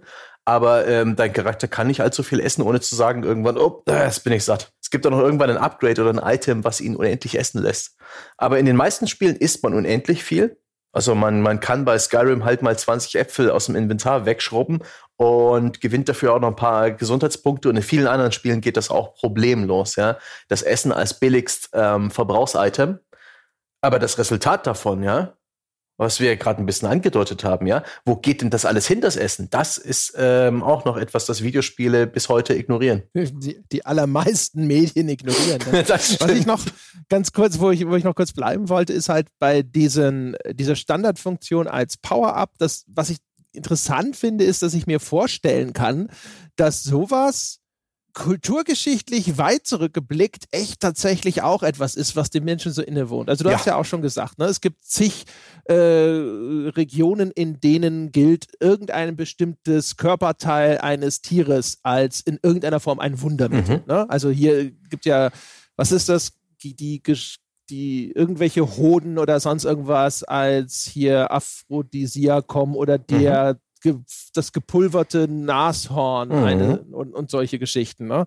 Und genauso aber auch äh, dieser Glaube bei jetzt relativ primitiveren Kulturen, dass man sich die Kraft eines Gegners einverleiben kann, indem man zu einem gewissen Grade Kannibalismus betreibt. Ja. Sowas. Oder, Oder eben auch, auch die, die, Kraft eines Wildtiers, die, die, ähm, die Fähigkeit im Dunkeln zu sehen, all solche Sachen. Das, äh, genau. Durch die Aufnahme ähm, ihrer Körperteile in den, in den eigenen Körper. Und da kann man sich zumindest, also weiß ich nicht, das, ist, das, mag jetzt vielleicht einfach nur so eine naive Spekulation sein, aber kann mir relativ gut vorstellen, dass Nahrung einfach vom eigenen Erleben, äh, wenn du selber noch nicht irgendwie ein hochinformierter Mensch bist, natürlich etwas ist, was genauso rüberkommt. Weißt du, du bist jetzt noch nicht der gut genährte ähm, Einwohner einer Industrienation, ne? so mhm. der jetzt hier wie wir vor dem Rechner sitzt und höchstens noch drüber spricht, was habe ich denn gegessen mhm. und habe ich es irgendwie selber zubereitet. Wie gelangweilt war ich davon? Ja, genau. sondern du hast halt nicht irgendwie eine super Nahrungsversorgung und dann kriegst du was zu futtern und vielleicht ist es dann halt auch noch irgendwas mit äh, ordentlich Protein, weil du mal ein Tier erlegt hast und so. Und ich vermute, dass was du nach der, der Effekt einfach dieser Belebung, wenn du mhm. deinem Körper endlich wieder Nahrung zufügst, das, das muss ja sozusagen quasi irgendwo dir so vorkommen, als würde dieser Nahrung äh, eine besondere Kraft innewohnen, die du da in dich aufgenommen hast. Absolut. Gerade ähm, sowas wie diese klassischen Videospiel-Items, die man auch aufsammelt, sowas wie Früchte und Beeren, das sind ja auch in der Realität die äh, seltenen saisonalen Nahrungsmittel, die man halt äh, nur dann, wenn sie gerade existieren, bekommt. Das heißt, ein Großteil des Jahres nicht, eher im Herbst gibt's Beeren dass äh, Bären, die mit Ä, wissen das und schlagen sich da die Bäuche für den Winterschlaf voll. Und genauso dürften es äh, die Jäger- und Sammlerkulturen, die uns vorangegangen sind, äh, genauso genossen haben, sich da damit die Bäuche vollzuschlagen.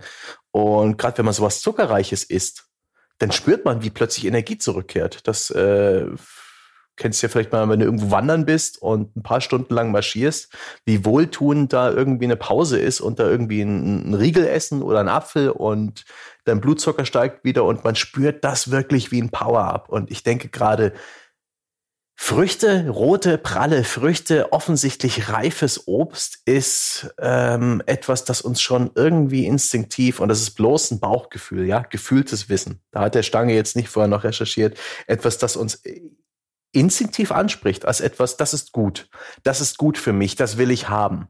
Ich muss es in mich aufnehmen, dass das schon in uns drinsteckt. als Power-Up. Also als ja. Power-Up-Instinkt. Das kann ich mir gut vorstellen. Und genauso zu einem gewissen Grade auch nochmal zusätzlich, weil wir vorhin so ein bisschen über diese Hierarchie des Essens gesprochen haben, ähm, dass eben sowas wie, keine Ahnung, eben hier der große Fleischbrocken oder sowas, der ist vielleicht auch härter verdient gewesen. Ne? Die Beeren, die wachsen an irgendeinem Strauch, klar, die musst du auch erstmal finden und so, aber dann lassen sie sich da wehrlo äh, ohne Widerwehr abpflücken, mhm. ohne Gegenwehr. Und ähm, wenn du halt erstmal ein Schwein erlegen musst oder wenn du, keine Ahnung, sogar einen Bären essen willst oder was auch immer, ja. dann erfordert das natürlich erheblich mehr Einsatz und ist vielleicht sogar je nach Tier mit Gefahr verbunden. Mhm. Und dementsprechend kann man sich auch vorstellen, dass sowas auch deswegen wertvoller war, höher gehandelt wurde, weil natürlich die, die Leistung, der Aufwand, um an diese äh, Nahrungsmittel zu kommen, war höher. Mhm. Das ist schon witzig, dass, äh, egal ob jetzt in Spielen oder in anderen Medien oder irgendwo in der Welt, das ist eine Hierarchie, die ist einfach, ähm, die stellt niemand in Frage. Die kennen wir alle. Die führt ja heutzutage gerade auch sogar zu einem gewissen Grad, jetzt ohne diese Verknüpfung zu mit einem zu dicken Pinsel malen mhm. zu wollen, aber vielleicht auch eben zu diesen Verwürfnissen in der Diskussion zwischen äh, den Leuten, die sich entschieden haben, sie möchten mhm. lieber vegetarisch oder vegan leben und den Leuten, die ihren Fleischkonsum verteidigen ja. möchten. Ne? Wo sie sagen, darauf will ich nicht verzichten und wie kann man nur ohne und sonst irgendwas. Und das ist natürlich äh, sicherlich auch einfach viel gelernt, man ist so aufgewachsen und, und, und, und, und. Aber wir haben ja auch hier im Podcast schon drüber gesprochen, dass es zumindest auf so einer ethisch-moralischen Ebene sehr schwierig sein kann, bis unmöglich, tatsächlich das zu verteidigen. Ne? Also mhm. außer mit, ja, ich will das halt so. Ja. Und ja, ich bemühe mich vielleicht noch, dass, äh, dass die Tiere, die dafür getötet werden, wenigstens vorher nicht äh, übermäßig leiden müssen. Aber ansonsten, das steckt halt in vielen Leuten sehr, sehr tief drin. Und man kann sich vorstellen, dass das über Jahrhunderte hinweg etwas ist, was gewachsen ist. Ja. Eben auch eben wegen sowas wie ähm, äh, Status und sowas, der vielleicht bestimmten äh, Nahrungsmitteln auch noch anhängt. Aber das ist ohnehin eine gute Frage. Wie weit unsere Wahrnehmung äh, durch ja unsere Genetik, durch die, äh, durch unsere äh, ja, Evolution beeinflusst ist. Da geht's ja auch um sowas wie Farben, dass halt, wenn Sprache entsteht, die erste Farbe neben Schwarz und Weiß, Schrägstrich hell und dunkel, die ihren Namen bekommt, ist in der Regel Rot, weil Rot ist diese Sonderfarbe, die warnt vor giftigen Pflanzen und giftigen Tieren. Das ist die Farbe, die Blut hat, aber auch die Periode. Das ist eine ganz, ganz wichtige Farbe und danach kommen andere Farben. Blau ist die jüngste Farbe. Und ich kann mir eben auch vorstellen, dass genauso ähm, ja, so die, die Nahrung, ne, rote, reife Beeren und all sowas, dass eben auch da eine, eine, eine gewisse Wahrnehmung geschult wurde, ist halt die Frage, ob das, ob das alles immer noch anwendbar ist, ob sowas wirklich in der G DNA drinstecken kann, ob es eher eine Art von Kultur ist, ob man, ob man sich der jetzt äh, eher unterworfen fühlen muss oder ob das eher ein abstraktes Konstrukt ist, das man einfach abstreifen kann.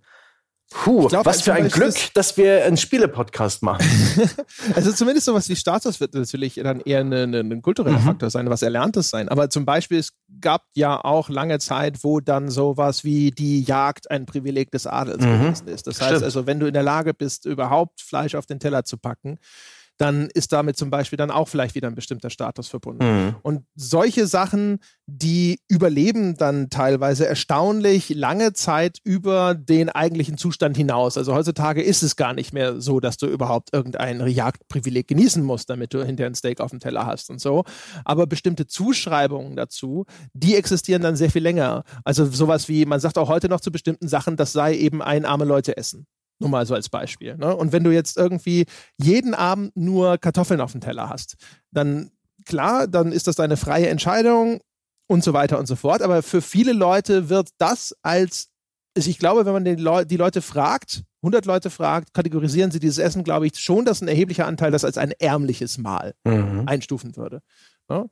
Und das ist schon, glaube ich, auch was, was da immer so ein bisschen mit reinspielt. Und ich glaube halt natürlich, wie es halt so ist, dass wenn Kunst dann äh, das Leben einfach mit einfließen lässt, dass mhm. dann diese äh, ja eben diese Hierarchie, diese real existierende Hierarchie ihre Abbildung eben auch in Videospielen findet. Nur das Interessante ist, dass das Computerspiel diese Wertigkeit auf einmal deutlich greifbar macht, weil mhm. sie Werte zuschreibt, nämlich das bringt dir so und so viele äh, Gesundheitspunkte oder dieses hat jenen Effekt und das hat einen anderen Effekt und der eine Effekt ist einfach viel besser oder nützlicher für dich als Computerspieler. Ja, dieses Item will ich sammeln, nicht das andere. Das ist doof. Das werfe ich weg, wenn das Inventar voll ist. Zur Not werfe ich das als nächstes weg. Die Äpfel können alle weg, wenn ich Käse finde oder sowas, ja. Was mir eben auch gerade noch einfällt, ist, dass halt Essen kulturell auch stets äh, mit Klischees behaftet ist, also gewisse Kulturen. Wir haben jüngst den Jochen nach Frankreich verabschiedet und natürlich ja, haben wir ihm Spaß beim Froschschenkel essen, gewünscht. Ja, Wie Schnecken. es sich gehört. Frösche und Schnecken, nichts anderes wird er gegessen haben dort. Ja? Also in einer Tour. das ist echt beim komisch. Frühstücksbuffet wird er wahrscheinlich sogar zwischen verschiedenen Froschsorten wählen. Unaufgefordert haben wir genau das mit seiner Reise in Verbindung gebracht. Das ist schon witzig. Ach schön. Ich habe noch ganz andere Verwendungen von Essen in Videospielen spielen. Habe ich mir aufgeschrieben. Pass auf. Und zwar A als Minispiel. Die Zubereitung von Essen als Minigame. Nicht Crafting, sondern schon eher ein bisschen involvierter. Ähm, Bleiben wir doch gleich bei dem. Und bevor wir jetzt hier einfach nur eine Liste anfangen, ich sage sofort Cooking Mama. Ich auch. Ja. Da habe ich mir schon gedacht. Das habe ich gespielt. Hast du es auch gespielt? Mhm, wir haben damals bei der Endzone auch eine ein längeres, recht aufwendiges Video dazu gedreht, wo wir anhand von Cooking Mama in der Realität so eine Art gefüllte Piroggen nachgekocht haben. Da haben wir uns also ähm, ein so ein Cooking Mama Rezept in allen Einzelteilen aufgenommen und dann das reale Konterpart dagegen gefilmt und letztendlich Piroggen gemacht mit einem wunderbar aufgedrehten Christoph Kraus. Die Enso-Leser von Anno dazu mal werden den wunderbaren Mann sicher nicht noch kennen. Und es war ein wunderbares Chaos. Es hat viele Stunden gedauert. Wir waren nachher völlig fertig, aber es hat auch echt Spaß gemacht. Und Cooking Mama selbst ist halt so ein, ja, das ist so ein, äh, was ist denn das für eine Art Spiel? Es imitiert die Realität mit ähm, diesem wie, mit dieser Wie-Fernbedienung, mit diesem Motion Controller. Und letztendlich gibt es ganz viele Schritte für so ein Rezept und man drückt halt Tasten oder schwingt das Ding durch die Gegend. Es ist alles überaus kitschig inszeniert. Es ist praktisch null herausfordernd. Ist eher so eine Art Kinderspiel, ne? Für Kinder, die die Realität imitieren wollen. Ah, also ich, für mich war es immer ein Spiel, das hat mich erinnert an WarioWare. Mhm. Also, ne, das WarioWare ist ja so eine Abfolge von ultra kurzen Minispielen mit sehr unterschiedlichen Anforderungen. Das ist jetzt nicht unbedingt das, was Cooking Mama war, mhm. sondern das war schon ein bisschen konformer, übergreifender. Aber so, also Minigame ist halt insofern richtig, weil relativ kleine gekapselte Anforderungen, mhm. wie zum Beispiel, du sollst jetzt irgendwas anbraten, dann hast du das äh, mit jetzt, ich habe es auf dem DS gespielt, mhm. glaube ich.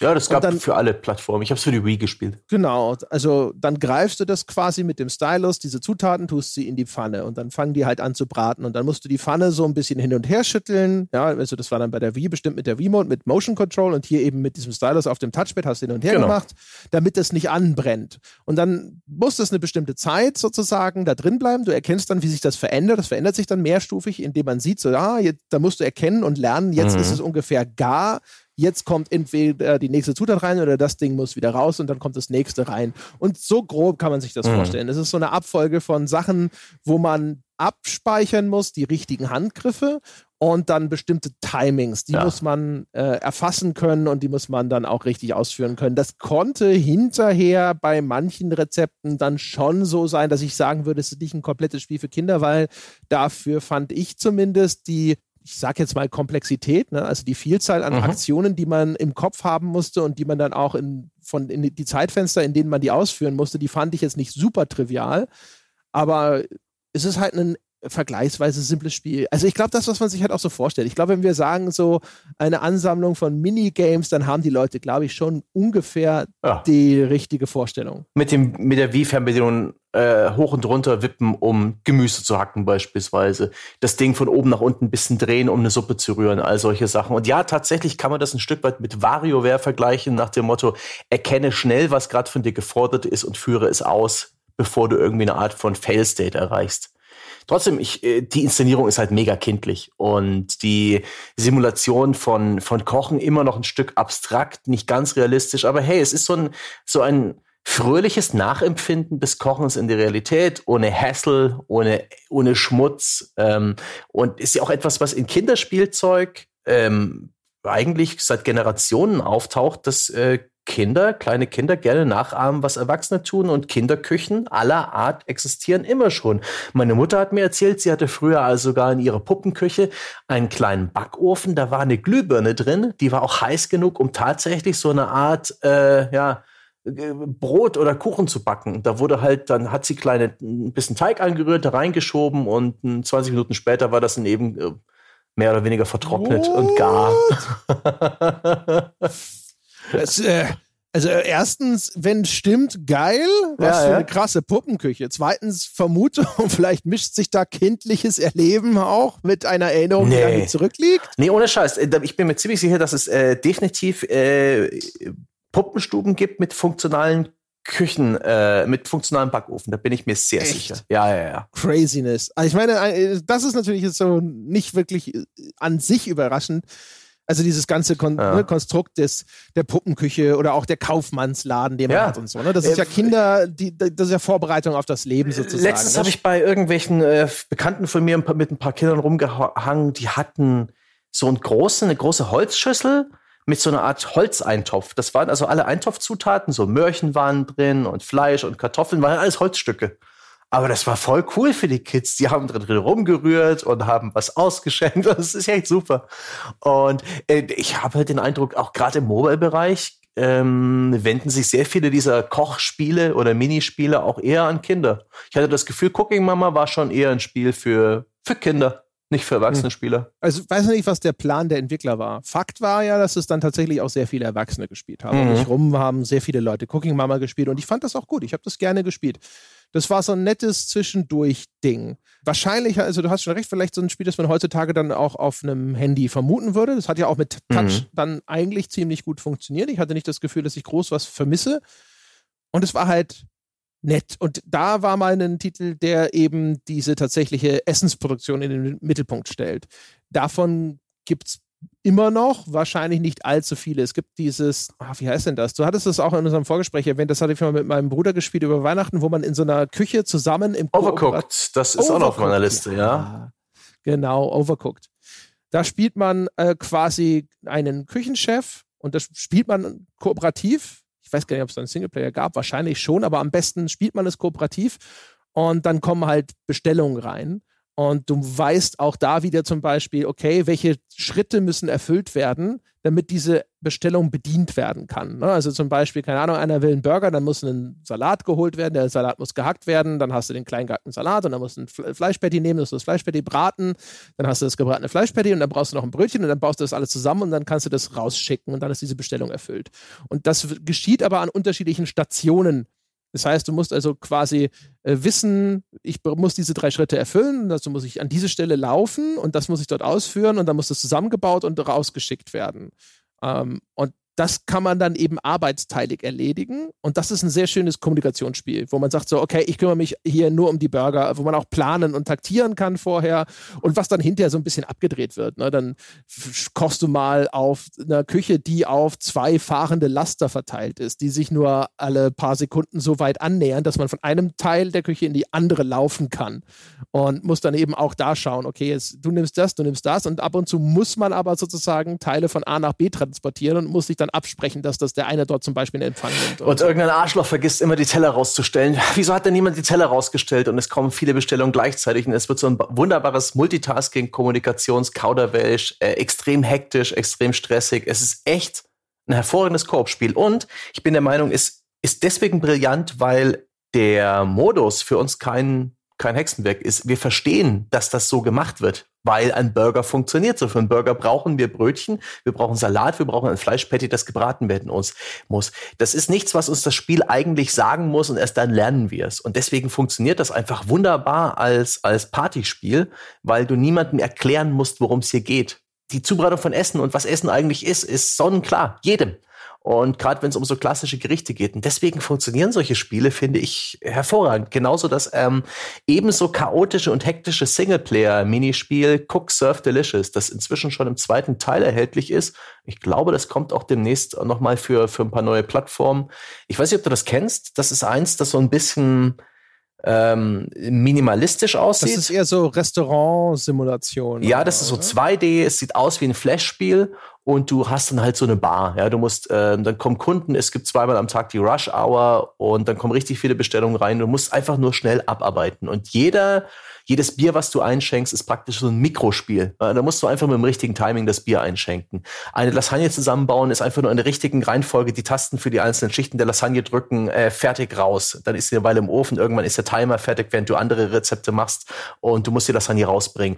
Manche Kunden haben Sonderwünsche, dann machst du halt die Lasagne ohne, ähm, weiß ich nicht, Chili-Pulver und so weiter. Das wird immer komplexer, es gibt immer mehr gleichzeitig, es wird so richtig stressig. Da ist ganz viel Muscle Memory drin, also du weißt dann irgendwann instinktiv, welche Tasten du in welche Reihenfolge drückst um das Standardgericht zusammenzubauen. Und es entwickelt auch einen wunderbaren Sog und so einen gewissen Skill und einen gewissen Stress und eine Hektik, die ist echt geil.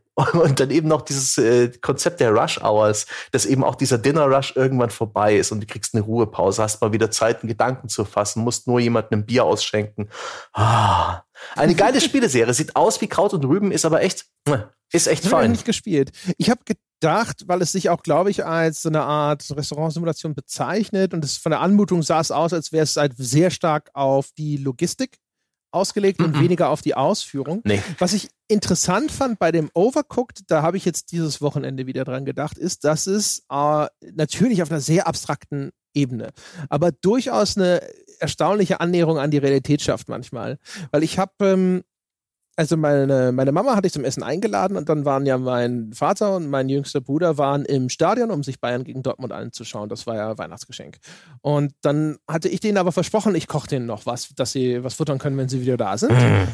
Und dann habe ich mir natürlich wieder gedacht, so, jetzt machst du mal was Cooles, ne? Und dann hatte ich mir so überlegt, so, okay, ich wusste, beide mögen so gerne Lasagne, machst du eine Lasagne.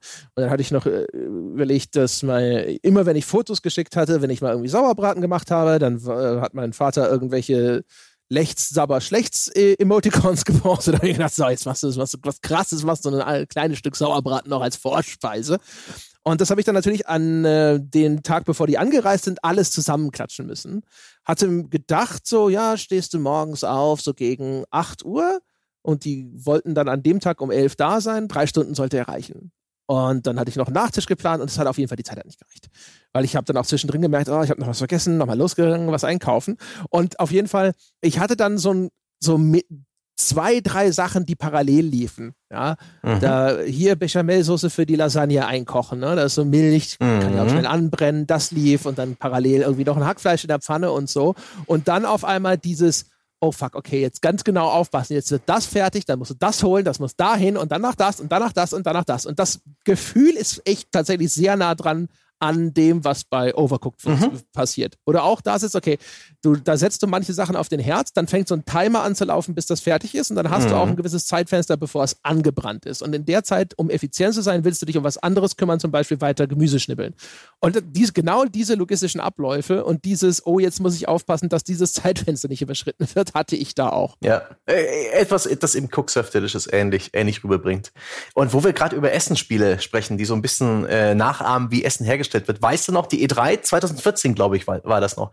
Weißt du, wie unser Gesprächspartner noch hieß, der uns mit einer Revolutionary Innovation in Games, jetzt wo er zurückkehrt in die Welt des Spielens, überrascht hat? Nachdem seine Non-Compete-Klausel abgelaufen ist, irgend so ein britischer Typ, der vorher, ich weiß nicht, wo war denn der vorher? Bei so einer Rennspielschmiede? War der vorher bei Criterion oder so? Wo wir uns da auf einen Kaffee mit ihm getroffen haben. Und du hast so ein bisschen versucht, ähm, coole Reportagen da rauszuholen. Und diese Pressemitteilung hatte ich angesprochen. Wir haben uns dann mit diesen zwei Typen getroffen, die uns dann eingeweiht haben in ihre hochgeheimen Projekte. Muss gestehen. Echt? Das, ist, das kannst du dich nicht mehr dran erinnern? Nee. Also so grob, äh, aber diese, also diese Situation vor allem, die du beschreibst, äh, mit, dann haben wir uns da auf der E3 mit irgendwem mhm. auf einen Kaffee getroffen, da, das ist halt einfach auch sehr häufig passiert ja. in meinem Leben. Also wir saßen dann draußen in äh, zwischen den Hallen ja, und genau, ja. ähm, ich weiß nicht mehr, wer der Typ, wie der Typ hieß und äh, ihre revolutionäre Idee war, äh, A, was jetzt nichts damit zu tun hat, eine Augmented Reality Anleitung die, für Leute, die vergessen, wo sie Dinge hinlegen, die sie daran erinnert, wo ihr Autoschlüssel liegt, aber vor allen Dingen revolutionär ein Mobile-Spiel, wo man kochen kann, ja. Und das sieht richtig gut aus. Und wir simulieren das nämlich, was da passiert, ja. Wir simulieren alles mit, mit der Pfanne, aber sieht aus wie ein Grafikeffekt. Nein, nein, nein, das ist alles simuliert. Und da haben sie uns gezeigt an so einem Tablet oder Mobiltelefon, ich weiß es gar nicht mehr, wie man Schrimps brät. Und sie waren alle ganz so, uh, hm, aber niemandem was sagen jetzt. Aber wir zeigen euch das jetzt nur ausnahmsweise. Und dann haben die uns so ein Mobile-Spiel gezeigt, wo man halt Shrimps brät. Und das ist ganz revolutionär. Da. Und das war da. da haben wir uns gegenseitig auch fantastische Blicke zugeworfen. Das war ein toller Termin. Ja, also jetzt, wo du es erzählst, glaube ich, mich wage zu entsinnen. Also vor allem auch, ich weiß schon, wir haben da, wo wir da gesessen haben. Ja. Aber auch das ist so ein Fall. Wer das nicht kennt, die E3 äh, hat äh, insbesondere zwei große Hallen, in der sich das abspielt, nämlich die South und die West Hall, und die sind verbunden durch so einen Gang, der zwischen diesen Messehallen entlangläuft. Dazu muss man dann eben auch aus dem Gelände nicht raus und äh, muss seine Karte nicht nochmal doppelt kontrollieren lassen und so. Und das ist auch einer der wenigen Orte, an denen zumindest ab und zu mal spontan noch Sitzplätze zu finden sind. Während es gibt ja noch dieses diese Art Food Court und sonst irgendwas und da ist meistens alles gerammelt voll. Und wenn man sich also quasi notgedrungen kurzfristig verabreden will, ist das einer der Orte, wo man es immer versucht. Ähm, und ja, also zumindest dieses Ding, also mit so, ja, wir, wir versuchen hier das nochmal realistisch darzustellen und dann sah es aber auch noch aus wie Scheiße, ne? Das ja. sah ja noch nicht mal richtig geil aus. Ich meine mich daran zu erinnern, ich weiß aber auch ums Verrecken nicht mehr, wer das gewesen sein soll. Irgendein Brite, der irgendwie vor ein paar Jahren, vor drei Jahren aus einem größeren Publisher ausgestiegen ist und der meinte dann eben auch, dass seine, da seine Non-Compete-Klausel, also seine, ja. Ja, ja, jetzt darf er wieder. Jetzt darf er wieder Spiele machen und es war halt das und naja. Haben auch seitdem nichts mehr davon gehört. Das war jedenfalls eine schöne kleine äh, Anekdote. Und ach Gott, Essen, Essen in Spielen, Essen als Minispiele, das ist so ein weites Feld. Es gibt auch Makrospiele zum Thema Essen. Also wenn es um die Logistik geht, sowas wie Pizza Connection, der Klassiker. War das nicht auch eine deutsche Spielereihe? Ja, ja, auf jeden ja, Fall. Wo man dann seine eigene Pizza designen darf und jeden einzelnen Champignon und jeder Salami nach seinem eigenen Gutdünken auf der Pizza verteilen kann. Und das habe ich auch damals gespielt, irgendwann in den 90er. Das fand ich geil. Das hat mich eine Zeit lang unterhalten. Das ist halt ein Aufbauspiel mit Restaurantthema. Kann man machen funktioniert. Man versteht, worum es geht, ja. Das Produkt äh, ist mir ein Begriff. Ich empfinde etwas dafür. Ich habe coole Pizzen bauen können. Ähm, ich glaube, die haben das dann noch in ihren Nachfolgern immer wieder nur neu arrangiert, dieses Thema. Es gab da auch erst vor einigen Jahren wieder einen neuen Teil, ne? Ja, da gab es irgendwie was, was das wiederbeleben sollte. Ich habe keinen einzigen dieser Pizza Connection Titel jemals gespielt. Die sind mir ein Begriff gewesen. Aha. Das ist eins von diesen Titeln, für die, glaube ich, Software 2000 bekannt war, also die auch die Bundesliga-Manager-Sachen gemacht haben, wenn ich mich nicht täusche. Äh, aber diese Management-Spiele, insbesondere diese Management-Spiele der früheren Jahre, haben mich eigentlich fast nie interessiert. Die habe ich nicht gespielt und dementsprechend kann ich auch zu Pizza Connection wenig sagen. Was mir eingefallen ist, sonst noch auf einem auf was eine andere Perspektive auf Essen angeht, ist natürlich Essensproduktion und denke dann halt an sowas wie Harvest Moon oder zuletzt jetzt an Stadio Valley. Mhm. Also Stadio Valley hat natürlich jetzt schon wie auch spätere Harvest Moons dieses ganze Thema nochmal erheblich erweitert. Ja, da gibt's ja anscheinend auch sowas wie Erzminen oder solche mhm. Geschichten. Aber im Kern und auch ursprünglich ist ja Harvest Moon tatsächlich so eine ähm, das ist ja so Bauernromantik. Ne? Also erstens ähm, Produktion von Essen, aber auch verbunden mit dem Gedanken an eine Art von Landidylle mhm. und simpleren Leben. Was ich eigentlich übrigens auch erstaunlich zeitgemäß finde immer noch.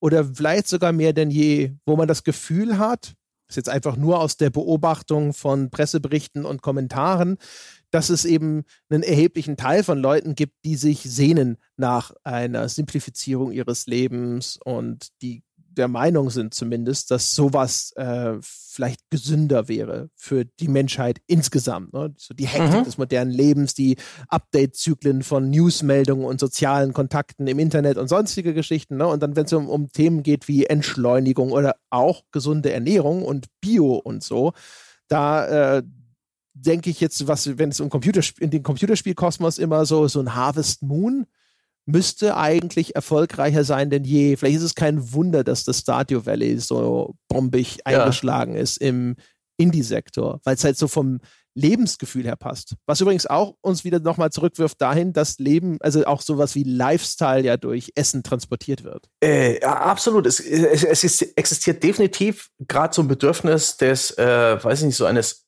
idealisierten, simplen Lebens, Homesteading, ja, vom eigenen Land leben, äh, aus dem eigenen Garten in den Mund, ähm, was in vielen TV-Serien, Reality-TV, in vielen Produkten wiedergespiegelt wird, aber eben auch in Spielen. Und ein weiterer Punkt ist, das hatte ich, ich weiß bloß gerade den Fachbegriff nicht mehr, als ich mich mit der Susanne Braun in dem Wer macht denn sowas über Fanfiction unterhalten habe, da gab es eben auch dieses Genre der, und da weiß ich gerade nicht mehr, wie das Genre hieß, aber da ging es um Alltagssachen. Fanfiction, in der nichts passiert. Fanfiction, in der einfach nur banaler Alltag passiert, in denen diesen geschundenen Charakteren aus Videospielen, aus Filmen, aus Fiktion jeder Art, die die ganze Zeit Abenteuer überstehen müssen, die in Lebensgefahr sind, Drama, Drama, Drama, in denen die mal ah, eine Atempause haben und einfach nichts passiert. Äh, Fanfiction, in der beschrieben wird, wie die halt gemeinsam saufen gehen oder einen, bummeligen Nachmittag vollbringen, ohne Ereignisse. Und das ist, finde ich, das ist eben auch etwas, wo, wo Essen eine Rolle spielt und wo auch in, äh, ja, wo, wo, wo Essen diese Rolle auch in, in klassischen Spielen besser erfüllen könnte diese Atempause, die wir jetzt auch schon öfters in diesem Podcast erwähnt haben. Ja, es passt halt auch zu dem Spielgefühl, finde ich. Also gerade, also ich habe jetzt schon lange keines der aktuellen Harvest Moons mehr gespielt. Ich habe schon erzählt, dass ich mir mal vor jetzt inzwischen auch wieder ein, zwei Jahren mal ein aktuelles für ein 3DS angeschafft habe und dann fand ich das irgendwie sehr träge und meh und hatte keine Lust mehr drauf und wusste aber nicht, hat sich die Spielereihe verändert oder habe ich mich verändert. Aber an die alten Harvest Moons habe ich auch ein Gefühl, eine gefühlte Erinnerung, eher eine, so eine emotionale Erinnerung dass das Spiele waren, die idyllisch und ruhig und angenehm waren. Und das passt halt, finde ich irgendwie, genau zu solchen Gedanken. Ja, man spricht ja auch mhm. häufig von diesem Zen-Gaming. Den Begriff hast du schon, glaube ich, auch im Podcast häufiger mal genannt. Also mhm. Also Spiele, die eher wirklich der Entspannung dienen sollen, deren Ziel das nicht ist, irgendwelche Herausforderungen anzubieten, die nicht komplex sein sollen oder sonst irgendwas, sondern sie vielleicht in erster Linie eine atmosphärische Erfahrung anbieten mhm. oder in irgendeiner Form sogar ein Angebot der Entschleunigung mit sich bringen, sagen wir es ja. mal so. Zumal ja auch gerade sowas wie Harvest Moon, das Stadio Valley auch so eine gewisse Langsamkeit inne haben, was äh, auch durchaus die Realität von Landwirtschaft und Gärtnerei darstellt. Du säst halt jetzt etwas an an diesem Tag, an dem du halt ähm, so und so viel Zeit für Gameplay hast. Dann gießt du halt deine Samen, hast deine Pflanzen, um die kümmerst du dich jeden Tag. Das ist einfach ein fixer Bestandteil deines Tagesrhythmus, weil du willst, dass, du willst, dass die Ernte gut ist. Du willst, dass du zufällig einige Goldstar Früchte und Gemüse hast, die besonders teuer verkauft werden können.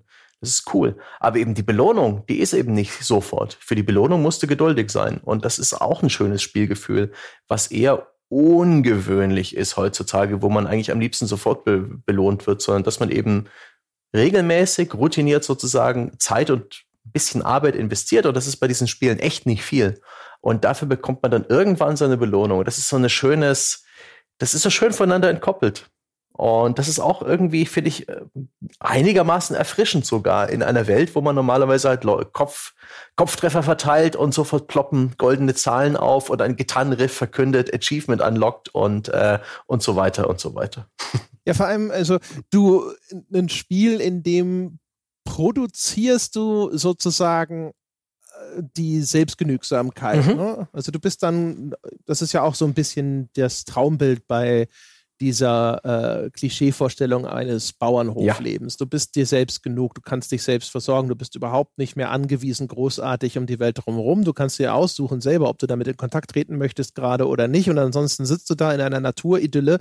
Und auch was dann dann in diesem Falle eben an Nahrung produziert wird, das hat halt auch dieses Rustikale. Ja. Ne? Das sind dann eben so die ehrlichen Früchte des Feldes, ja, die Tomaten, der Salat, ja. die Kartoffel. Und es sind deine Tomaten, es ist dein Salat, es ist deine Kartoffel. Du hast dich entschieden, wohin du sie pflanzen willst. Du hast den Samen da mit einem Tastendruck höchstpersönlich in den Boden gebracht und du hast da tagelang Wasser drauf geschüttet. Anders als in so einem so ein Aufbaustrategiespiel, ja, wo du festlegst, wo das Feld sein soll und dann laufen automatisch irgendwelche Leute hin und kümmern sich drum und irgendwann ist Brot da. Das ist alles äh, entrückt von dir, das ist alles abstrakt, während du da genau. wirklich Urheberschaft hast in Stadio Deine Valley. Hände und, Arbeit. Richtig.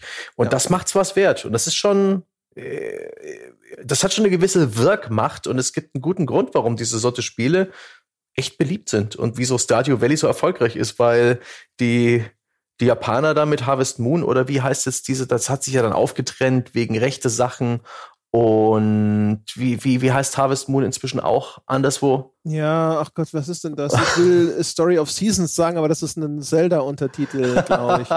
Macht aber so nix. ähnlich. Ja, ähm, ja das, äh, das, das, diese Spielerei hat so ein bisschen einen, ja, ein, ein Trauertal durchschritten hat. Die war nicht mehr so gut das war zwar immer schon nischig Harvest Moon, aber ich habe das Gefühl, das war vor 15 Jahren einfach die eine deutlich populärere, bessere Spielerei, so oft zu N64-Zeiten. Und Stardew Valley hat dann halt offene Türen eingerannt. Und ich verstehe sehr gut, warum. Diese, diese heile Welt, in der man auch eigentlich nichts falsch machen kann.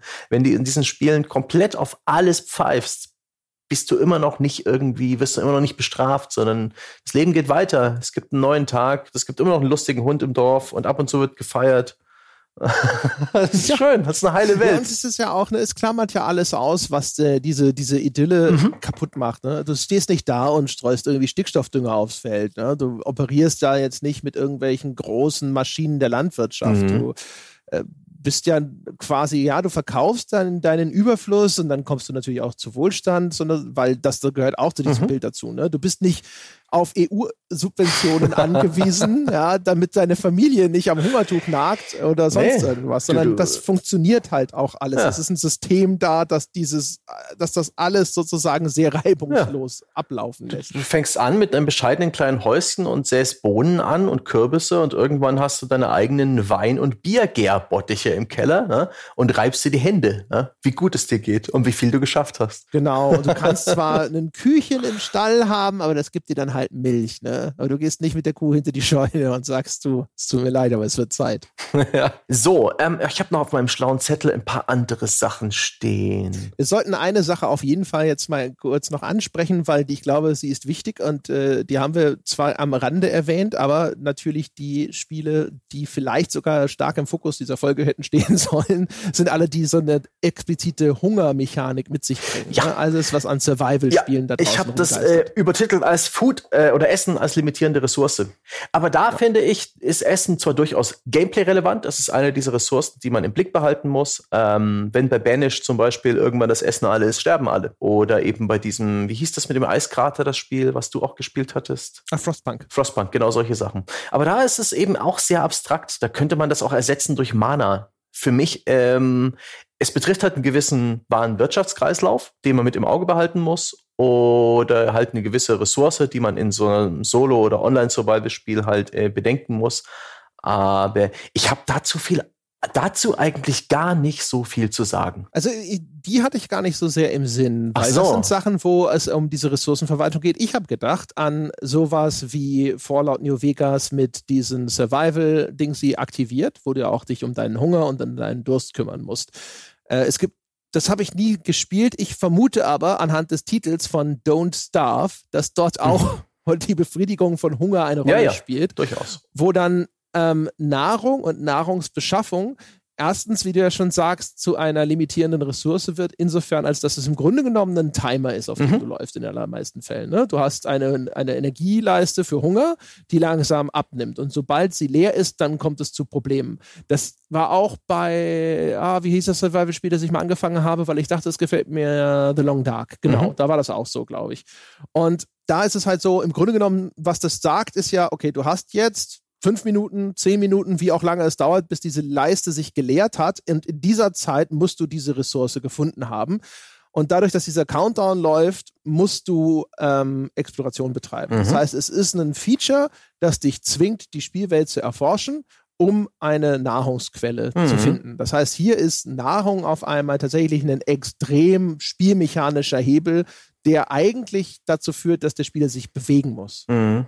Das stimmt schon. Diesbezüglich ist es ein wirkungsvoller Mechanismus, zumal dieses Spiel ja auch äh, Don't Starve ist ein 2D-Spiel. Das heißt, man muss irgendwann viel größere Wege zurücklegen, weil man alles in direkter Nähe zu seinem Camp ja schon abgegrast hat. Und das führt einen dann schon dazu, zwangsläufig die Spielwelt ein bisschen besser zu erkunden oder eben frühzeitig damit anzufangen, ähm, selbst Nutzpflanzen zu kultivieren. Und da funktioniert schon echt ganz gut, weil man eben diese Entscheidung hat. Es ist vor allem halt auch so ein Ding wieder, wo so dieses Motiv von Jäger und Sammler vielleicht sogar äh, seine realistischste Abbildung mhm. findet. Weil in den meisten Fällen, also jetzt ich habe das Long Dark nicht lange gespielt und so, aber so in meiner Erinnerung an Spiele dieser Art ist es ja so, dass die Jagd ist tatsächlich untergeordnet. Das ist eher der Ausnahmefall mhm. und stattdessen geht es darum, Suche, Suche Nahrungsquelle mhm. und eine, die für dich möglichst gefahrlos ist und die hoffentlich auch möglichst langfristig irgendwo deine, dein Überleben sicherstellt. Ne? Also wenn du einen Busch gefunden hast und hast den abgepflückt, schön, mhm. ja, aber du hast dir halt noch nicht wahnsinnig viel Zeit damit erkauft.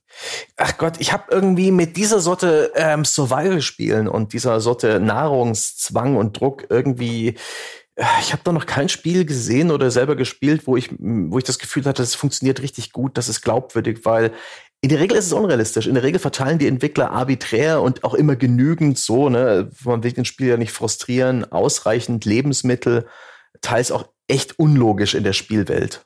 Und das vermisst es mir dann. Der Gag ist, ich mag diese Spiele auch nicht und deswegen sprechen wir wahrscheinlich so spät ja. drüber, weil ich kann aus eigener Erfahrung wenig beitragen. Man sieht ja, ich habe ein bisschen was hier und da habe ich mal reingespielt.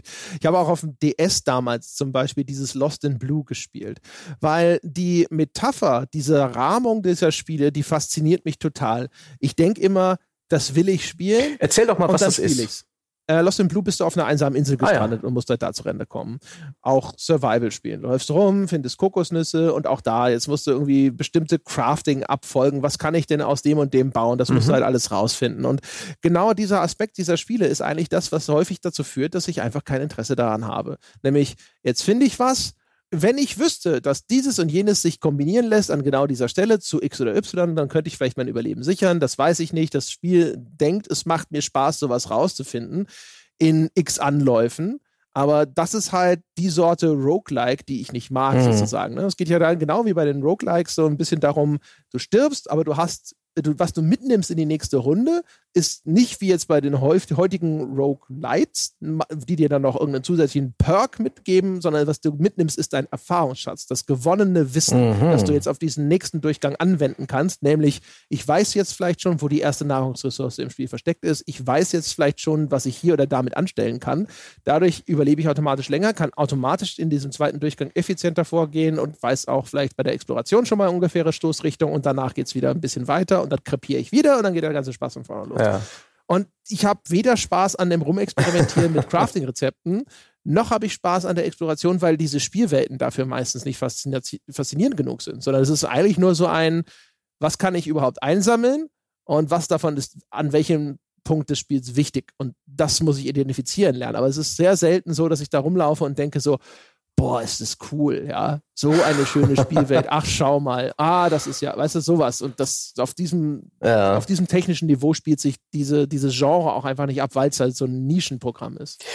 Ich bin ohnehin nicht der größte Fan von Survival. Survival ist in der Realität ein unglaublich spannendes Thema. Ja, es gibt sehr viel Medien ringsrum, Hollywood-Filme über das Überleben, ob das The Revenant oder 122 Seven Hours ist oder ähm, das mit den Wölfen und The Grey, The Grey und, und viele, viele andere Filme dieser Art. Da gibt's, es gibt massenhaft äh, Survival-Reihen, ob das dieser Bullshit ist namens äh, Bear Grylls oder auch das wunderbar ernste und ereignislose, aber von mir hochgeliebte Survivor Man äh, mit Les Stroud, einem Kanadier, der sich beim Überleben filmt. Es gibt zahllose YouTube-Kanäle, die sich darum drehen. Es gibt äh, zahllose Ratgeber, aber auch Fiktion darüber. Aber die Realität von Survival ist eben eine relativ komplexe Sache, eine sehr persönliche Sache, eine Situat situative Sache. Und äh, die Hauptprobleme beim Survival sind zum Beispiel Hypothermie, die, das Absinken der Körpertemperatur. Das trifft ähm, im, im Zweifel noch sehr viel schneller zu als die äh,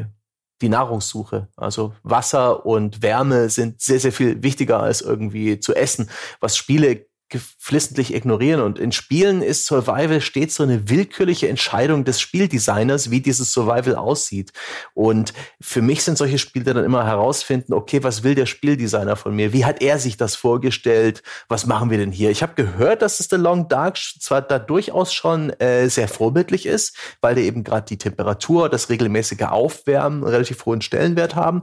Aber ich habe das jetzt auch ähm, nicht gespielt. Das interessiert mich auch ehrlich gesagt nicht. Aber ich habe irgendwie das Gefühl, dass man aus diesem mega spannenden Thema Survival, was äh, fantastische Filme, was wirklich lesenswerte Bücher und tolle Geschichten hergibt, einfach nicht so gut Spiele machen kann. Ja, vielleicht weil halt eben die, diese, die Realität dieser Abläufe in das Ding ist. Ne? Mhm. Also ich schaue sowas ja auch total gerne. Ich gebe dir da völlig recht. Also es gibt ja, ich bin auch schon über zig so Doku-Sachen gestolpert, wo es darum ging, hier Überleben in der Wildnis. Mhm. Ich habe als Kind diese Bücher von dem Rüdiger Neberg total gerne oh, ja. gelesen. Ja.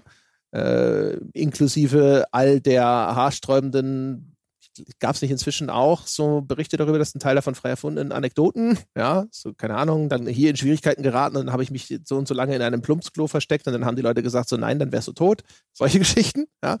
Ähm, aber äh, aus irgendeinem Grund, deswegen glaube ich auch, dass ich immer wieder ver Versuche unternehme, mit diesen Spielen warm zu werden. Mhm. Weil an sich fasziniert mich das total. Also, die, auch dieses, dieses, diese, dieser Gedanke der Einsamkeit. Also, ja. das, ich bin ja dann häufig völlig allein und verlassen in einer riesigen Spielwelt. Meistens noch nicht mal so ultra feindlich, wie das andere Spielwelten sind, sondern ja, da gibt es dann vielleicht auch mal Wölfe oder ähnliche Gefahren, denen man auch noch aus dem Weg gehen muss. Aber denen begegnet man nicht unbedingt sofort und sonderlich schnell und sonderlich oft, sondern es geht ja tatsächlich sehr häufig wirklich darum, ums Überleben. Bei dem Long Dark war das genau wie du sagst. Ne? Da musst du zurück an den Ofen und dich aufwärmen und musst halt auch gucken, wo sind denn so zwischendrin Wärmetankstationen zum mhm. Beispiel. Mhm. Guck mal in die Richtung, da ist nochmal so eine kleine Fischerhütte, da ist auch ein Loch im Eis, vielleicht kann man dahinter was machen, aber jetzt noch nicht, aber da kann man zumindest schon mal rein und die Körpertemperatur vielleicht wieder irgendwo auf äh, sonst was bringen. Ich glaube, wenn ich solche Sendungen schaue, dann ist das spannend auch, weil erstens ist es stark kondensiert. Mhm. Ne? Es ist nicht ein, ich laufe durch die Gegend, ach, hier ist nichts, na dann hat sich das wohl nicht gelohnt. Das ist da alles rausgeschnitten. Und zum anderen äh, schaffen es diejenigen, die ich dann gerne schaue, auch mir erfolgreich zumindest einzureden. Ich würde hier nützliches lernen, Überlebenswissen ja. lernen. Genau. Ja? Also wie du schon sagst, weil zum Beispiel das The Long Dark bedient sich dann ja schon einem plakativen Eis- und Schneeszenario. Mhm. Uh, und das die interessante Information ist ja sogar eher dieses, guck mal, selbst in einer gemäßigten Klimazone ist dieses Problem, dass deine Körpertemperatur absinkt, ganz erheblich wichtig. Mhm. Und wie kann ich das beheben mit, keine Ahnung, ne, wenn da einer hier Moos in eine Plastiktüte stopft und sonstige Geschichten. Und da sind eben auch die Spiele, da, da hat der Designer irgendwas vorgesehen, aber die Lösungen für Survival-Probleme, die sind unendlich. Letztendlich ist dann Erfindungsreichtum und deine Improvisation im realen Fall ausschlaggebend. Alles möglich kann isolierend wirken, solange es trocken ist und eine hohe Oberfläche hat und du kannst es irgendwie als Isolationsmaterial nutzen. Das können Spiele einfach nicht abbilden. Und diese ganzen anderen Geschichten, Bücher, Fernsehsendungen über Survival sind eben Erlebnisse anderer, die da ausdrücken, was sie fühlen. Und als Spieler hast du das nicht. Als Spieler ähm, bist du ja der, der überleben muss, aber du empfindest währenddessen keine, kein Hunger. Du, du, du frierst nicht. Ähm, du, du hast keine düsteren Gedanken oder endlose Langeweile. Du spürst keine Erschöpfung. Die Spiele können nicht mal vermitteln, was in dir vorgeht. Und deswegen habe ich auch irgendwie das Gefühl, dieses Survival als Gameplay ist ein Stück weit zum Scheitern verurteilt das gibt grandiose Geschichten her und vielleicht ist auch mal ein gutes Survival-Spiel, äh, was eine eigene Story hat, mit einem Charakter, der diese Story einfach erzählt, eine gute Idee, ähm, anstatt äh, das also als Sandbox, als Crafting-Sandbox zu veranstalten, was einfach mich immer, immer nur enttäuscht. Aber ein schönes, ein schönes Gleisen, dass wir da gerade abgebogen sind. Und ich äh, möchte, kann allen Zuhörern nur empfehlen, realistisches Survival, ähm, Les Strouds Survivor Man, insbesondere die frühen Staffeln sind sehr zu empfehlen. Da sitzt der Mann im Wald und friert und manchmal ist er nass, während er im Wald sitzt und friert. Und sehr viel mehr passiert in der Regel nicht. Alle Versuche von Fallen, die er baut, gehen in der Regel schief. Seine Versuche zu angeln, in der Regel fängt er nichts. Das ist ein wunderbar realistisches Bild des Survivals gezeichnet. Ein Mann sitzt im Wald und leidet und nach einer Woche darf er endlich wieder heim. Deswegen habe ich auch, also ich schaue ja immer gerne Survivor und die frühen Staffeln von Survivor, die liebe ich besonders, weil nach hinten raus äh, verschiebt sich der Fokus dieser Reihe. Es ist ja so eine Mischung aus Survival und Game Show. Ne? Zwei Teams sitzen ja. auf einer einsamen Insel, müssen irgendwie selber ihre eigene Hütte bauen, müssen schauen, dass sie Feuer machen und so weiter. Und dann treten sie aber in so Spielshow-Elementen dann gegeneinander an und müssen Leute rauswählen. Mhm. Und dieser soziale Aspekt, dieses, ähm, die Teilnehmer müssen schauen, dass sie ihre Mitspieler so gerne mögen, dass sie nicht rausgewählt werden, aber umgekehrt müssen irgendwie dann am Schluss trotzdem sich so gut verkaufen und sagen, ich habe hier das und das und das gemacht, dass sie zum Sieger gewählt werden und so weiter. Das ist der heutige Fokus. Mhm. Früher, und das fand ich viel faszinierender, war halt viel mehr im Fokus, da sitzen zehn Wohlstandsbürger äh, aus den USA auf einmal auf einem tropischen Eiland und dann heißt es jetzt komm, wenn du kein Feuer machen kannst, hast du kein Feuer. Und dann saßen die da halt auch und das, also das mag jetzt so super trivial erscheinen, aber zum Beispiel, man, man macht sich sonst keine Gedanken darüber, wie unfassbar schrecklich es ist, äh, wenn es regnet und mhm. du hast keinerlei Dach über dem Kopf. Und dann siehst du die Leute und es hat nur, nur in Anführungsstrichen mal zwei Tage da durchgeregnet. Und auf einmal sind die alle am Ende, weil die nicht schlafen konnten. Weil das hat halt die ganze Zeit geregnet und die konnten halt nicht schlafen, während die ganze Zeit irgendwelche Regentropfen auf ihre Gesichter fallen. Oder vielleicht nur minimal. Und wie unfassbar schnell die Leute auch komplett zermürbt sind, mental und ja. auch körperlich durch die Übermüdung, durch den Stress, weil dann auch noch zwischendrin diese ganzen anderen Anforderungen aus dieser Spielshow mit äh, auf sie zugekommen sind. Und wie Leute dann da schon wirklich bereit sind, einfach aufzugeben, die vor kurzem noch hoch motiviert waren. Und das, das war halt echt immer super faszinierend oder wie unfassbar schwer es äh, sein muss, einfach so ohne Hilfsmittel Feuer zu machen. Mhm. Man weiß in der Theorie, wie das funktioniert, so mit Reibungshitze und welche Methoden es da gibt. Und das sind auch Leute, die das wissen, aber dann versuchen sie sich an der Ausführung und scheitern aber über Tage hinweg und sitzen da und haben schon hier äh, äh, die, die Hände aufgerieben, ja. Und es klappt einfach nicht, weil das anscheinend erheblich schwieriger ist mhm. in der mhm. Praxis, als es in der Theorie scheint. Ja. Ja, schade, dass die Amis immer diesen, diesen Drang haben, Drama einzubauen und persönliche äh, Beziehungen zu, zu Leuten notfalls konstruiert in den Vordergrund rücken. Aber das klingt ganz cool. Und das ist eben etwas auch, was du gerade erwähnt hast, dieses, dieses Zermürbende, was Spiele einfach nicht abbilden. Survival ist so eine äh, triviale To-Do-List in Spielen. Und in der Regel dann auch gar nicht der Spielinhalt, weil in sowas wie Rust muss man zwar auch überleben oder ein Ark Survival Evolved, aber letztendlich willst du Basen bauen und Dinosaurier reiten und irgendwelche Noobs fraggen. ja, und es ist halt, wie du schon sagtest, weil du dieser eigentlichen, tatsächlichen Situation entzogen bist, äh, läuft es meistens auf Ressourcenmanagement mhm. und Exploration hinaus. Ne? Und vielleicht auch einfach ein bisschen Learning by Doing. Und weil aber das, die, die, die tatsächliche Bandbreite an verfügbaren Optionen das Spiel nicht abbilden, abbilden kann, ist es dann halt auch häufig einfach nur so Trial and Error. Ne? Du ja. kannst nicht einfach sagen, okay, logisch kann ich jetzt das hier benutzen, um damit Untergrund zu isolieren, aber ist leider vom Spielsystem nicht vorgesehen. Ja. Und das heißt, dann bist du wieder an dem Punkt, wo du sagst, okay, jetzt muss ich eigentlich eher erforschen, welche Möglichkeiten hat man mir denn überhaupt an die Hand gegeben. Ja. ja? Ich, das, ich will rausfinden, wie die Regeln des Spiels funktionieren. Wo ist, wie, wie lautet die Lösung dieses etwas komplexeren äh, Environmental-Rätsels, könnte man sagen.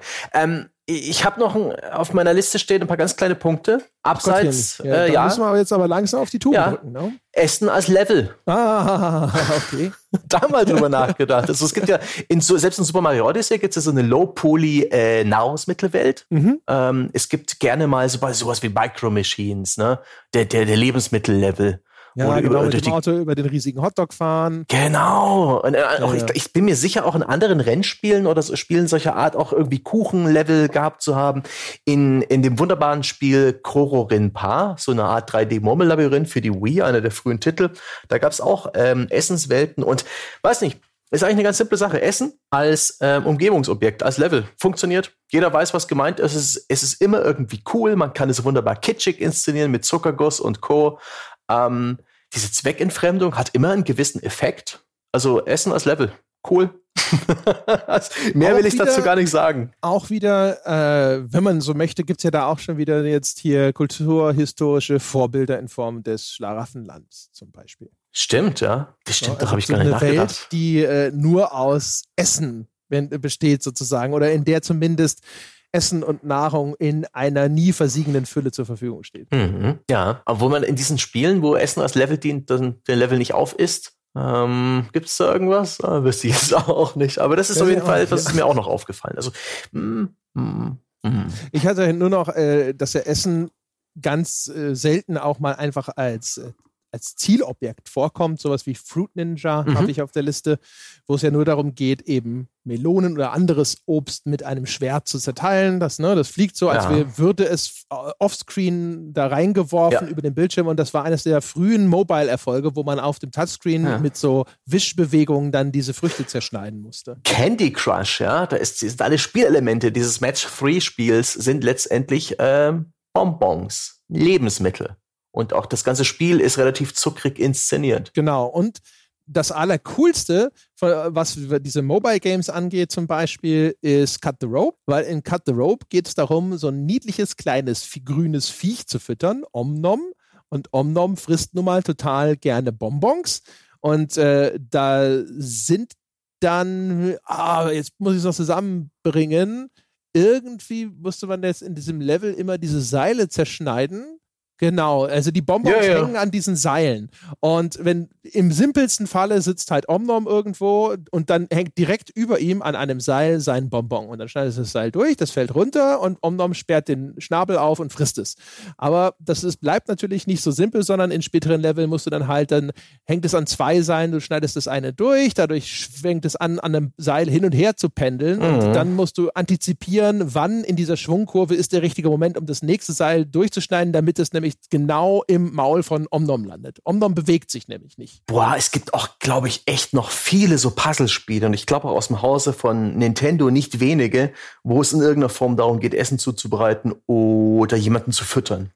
Also ich, ich glaube auch gerade jemanden füttern so als Grundprämisse äh, eines Puzzlespiels, das habe ich schon öfter gehabt, aber fällt mir jetzt auf die auf die Schnelle nicht ein. Ja, das Tamagotchi natürlich, ne, als ja. simpelster Fall von hier geht es ums Füttern und gewisserweise natürlich auch einfach grundsätzlich mhm. um Fürsorge. Das musste ja auch irgendwie, glaube ich, gekämmt oder so werden. Oder Nintendogs als das aufwendige Tamagotchi mhm. ne, mit Fellpflege und so, aber auch denen musstest du natürlich zu essen geben. Ja, Nahrung sozusagen als, als Ausdruck von Zuneigung, Fürsorge kann man auch so nehmen. Dann noch ein paar ganz, ganz äh, äh, aus dem ganz weiten Aus, aus dem Seiten aus ein paar Dinge. Ich habe ein Kickstarter-Projekt namens NOR gefunden, N-O-U-R. Es wurde gefundet, bis jetzt noch nichts draus geworden. Das ist ein, ein experimentelles Spiel, wo man mit Essen spielen kann. Mhm. Da geht's, ich habe dir da noch das, hast du den, den Pitch dir angeschaut? Ich habe dir das noch im Skype geschickt vorher. Echt? Nee, habe ich echt, echt schön inszenierte, sehr, sehr äh, nette Grafik. Auf einem kleinen, im Raum schwebenden Quadrat passieren Dinge mit Essen. Können ganz viele Toaster sein, die einfach in die Luft explodieren. Es kann eine Art Nudelsuppe sein, in die man einfach nur Dinge abwirft und nachher kann man mit diesen Nudeln auch so physikalisch ein bisschen rumspielen. Es ist eher so eine Art Spielplatz mit Essen. Ein Physikspielplatz. Halb auch ein Kunstprojekt oder einfach so per Tastendruck eine große Menge Popcorn zum Poppen bringen, um einfach sich ein bisschen an dieser Physik zu erfreuen. Oder halt es gibt auch einen Fleischwolf, in dem man verschiedene Gegenstände reintun kann. Da kommen diese wunderbar äh, labbrigen Fäden raus. Und äh, es geht da nicht ums Kochen, es geht lediglich darum, um mit vertrauten Gegenständen zu spielen. Das fand ich als Konzept sehr nett. Ähm, was habe ich mir auch aufgeschrieben? Es gibt ähm, diverse ähm, Prototypen im Rahmen von äh, im Rahmen der GDC oft vorgestellt, die Essen in irgendeiner Form anders inszenieren, teils mit abstrusen Controllern. Es gab da ein, ein, ein Barkeeper-Spiel, das hatte lauter äh, Flaschen mit äh, integrierten Bewegungscontrollern, die man sozusagen als, als Controller benutzt, um da Cocktails zu mixen oder einen Ofen mit, mit Drehreglern und der Pfanne und Steckkarten für die Gewürze, so dass man sozusagen die Steckkarten da reinsteckt, um das Essen zu würzen. Ähm, das fand ich auch mega witzig. Oder auch Spiele wie Valhalla die Cyberpunk, Cyberpunk Bartender Action. Sehr gut bewertet auf Steam. Ich muss da vielleicht mal irgendwann reingucken. Eigentlich nur ein Visual Novel über also eine Cyberpunk, so eine dystopische Welt, wo man aber eben einen Barkeeper spielt. Und es ist eine lineare Story. Du hast keine verschiedenen äh, Dialogbäume und so weiter, aber du machst den Leuten Drinks und du lernst deine Kundschaft immer besser kennen, lernst ihren Geschmack kennen und vielleicht servierst du ja irgendwann ihnen den Drink, der ihr Leben verändert. Was für eine schöne Prämisse. Oh. Das besitzen wir übrigens schon. Oh, das besitzen wir? Ja, das ist aber schön. Weil Backstory dazu ist, dass vor, vor inzwischen wirklich schon vor Jahren war geplant, die Woche der wunderlichen Wertschätzungen. Und Jochen wollte daran teilnehmen mit diesem Science-Fiction-Bartender-Spiel. Und dann mhm. kam aber zeitlich irgendwas dazwischen. Und seitdem sitzt es dann in unserem Steam-Account herum. Ja, das schaue ich mir vielleicht sogar nochmal an. Ich hätte es vorhin fast gekauft. Ähm, ein Glück. Aber dann hätte ich es wahrscheinlich eh gemerkt, dass wir es dann schon besitzen. Und dann habe ich mir auch aufgeschrieben, kennst du noch Steven's Sausage Roll, dieses unfassbar schwere Puzzlespiel, das damals. Ja, also, da hast du mir ja. mindestens ein Ohr mit abgekaut. Richtig, damals. ich, ich, ich war wieder zusammen. Richtig, und ich setze jetzt gleich wieder ein. Ähm, das hat das Jonathan Blow, der Witness und Braid-Schöpfer, damals so gelobt als das beste Puzzlespiel aller Zeiten. Und es ist ein sehr seltsames Puzzlespiel, weil es äh, äußerst unintuitiv ist, weil man darin Würste die sind auf so einem Grid, auf so einem schachbrettartigen Spielfeld, das in so Quadrate eingeteilt ist. Die Würste sind jeweils zwei Quadrate lang und an einigen Stellen auf dem Spielbrett befinden sich Grills. Und diese Wurst musste nun von beiden Seiten jeweils einen Spielzug lang auf diesen Grill bringen. Zwei Spielzüge und diese Seite ist verbrannt. Und diese Wurst hat so eine komische Physik, ja, man kann sie schieben, aber nur von der kurzen Seite aus. Wenn man an der langen Seite schiebt, dann rollt sie. Und äh, das ist so ein komisches Objekt und so ein seltsames Ziel, was man mit diesem Objekt anstellen muss. Das funktioniert ausschließlich, weil es eine Wurst ist und weil es darum geht, diese Wurst zu grillen. Anders wäre es nicht möglich, irgendjemandem das Spielprinzip dieses Spiels zu vermitteln, wenn du das nicht in Würste und in Grillfelder teilen könntest. Das ist mir auch noch aufgefallen im Sinne von ähm, Zugänglichkeit von Essen. Jeder versteht, was gemeint ist. Und deswegen so, so abstrakt und seltsam und schwierig und konfus Steven Sausage Roll in seinem Gameplay letztendlich ist. Das hat so viele Kniffe und, und, und äh, Besonderheiten und Dinge, die man erlernen muss. Oh, oh, mich schüttelt's aber es ist halt immer noch eine Wurst, die auf den Grill muss. und deswegen verstehst du prinzipiell, worum es geht. Deswegen hast du auch keine Probleme, den Tutorial-Level zu schaffen. Das finde ich irgendwie, finde ich irgendwie auch ganz witzig. Wie gesagt, ich habe nur noch diese Erinnerung daran, dass wir das Video dazu gemacht haben. Ja. Weil Sebastian halt sagte, das ist, das ist, krass. Super. Ist super, Gott, ja. Ich war begeistert von der, äh, ja, von diesem Konzept dahinter. Aber das hat so, das ist so tückisch und ist vielleicht auch ein bisschen ärgerlich fast, ne, dass ich es nicht mehr kann, dass ich nicht mehr die ganz schweren Puzzlespiele sofort schaffe, dass mein, mein Geist, ja, mein, mein Intellekt langsam eben auch graue Schläfen bekommt. Ach was, du musst bestimmt nur ein bisschen Energie zuführen via Essen und schon funktioniert das wieder. Aha. Ja, Apropos Witness, ne? Also ich glaube zu dem Zeitpunkt, es kommt drauf an, wann, mehr lieber nicht. Ich wollte gerade sagen, das gibt es ja gerade umsonst im Epic Store. Wir wissen noch nicht, wann dieser Podcast erscheint. Mhm. Wahrscheinlich schon nicht mehr. Schade. das ist einer für die Halde. Das können wir hier gleich mal ganz offen sagen. Diesen Podcast nehmen wir oder haben wir jetzt aufgenommen, so aus einer Laune heraus, nach dem Motto, gucken wir mal, ob ja, das mal was schauen, wird. funktioniert. Ja. Ich würde sagen, das hat eigentlich ganz gut ja. funktioniert. Und jetzt Ausdruck, Ausdruck von Misstrauens der Person Sebastian Stange gegenüber, ne? Ja, das war eher ein Da weiß man, wo man steht. Ob was dazu zu sagen habe. Äh, weniger, weil ansonsten wäre das halt so ein Ding gewesen, wo du da sitzt und dann deine Liste vorlesen kannst. Ja, nee, das macht die Stange-Monologe ohne einen äh, guten Unterbrecher, die sind nichts wert. Alles gut. Oder Mehrwert, wer weiß. Ja.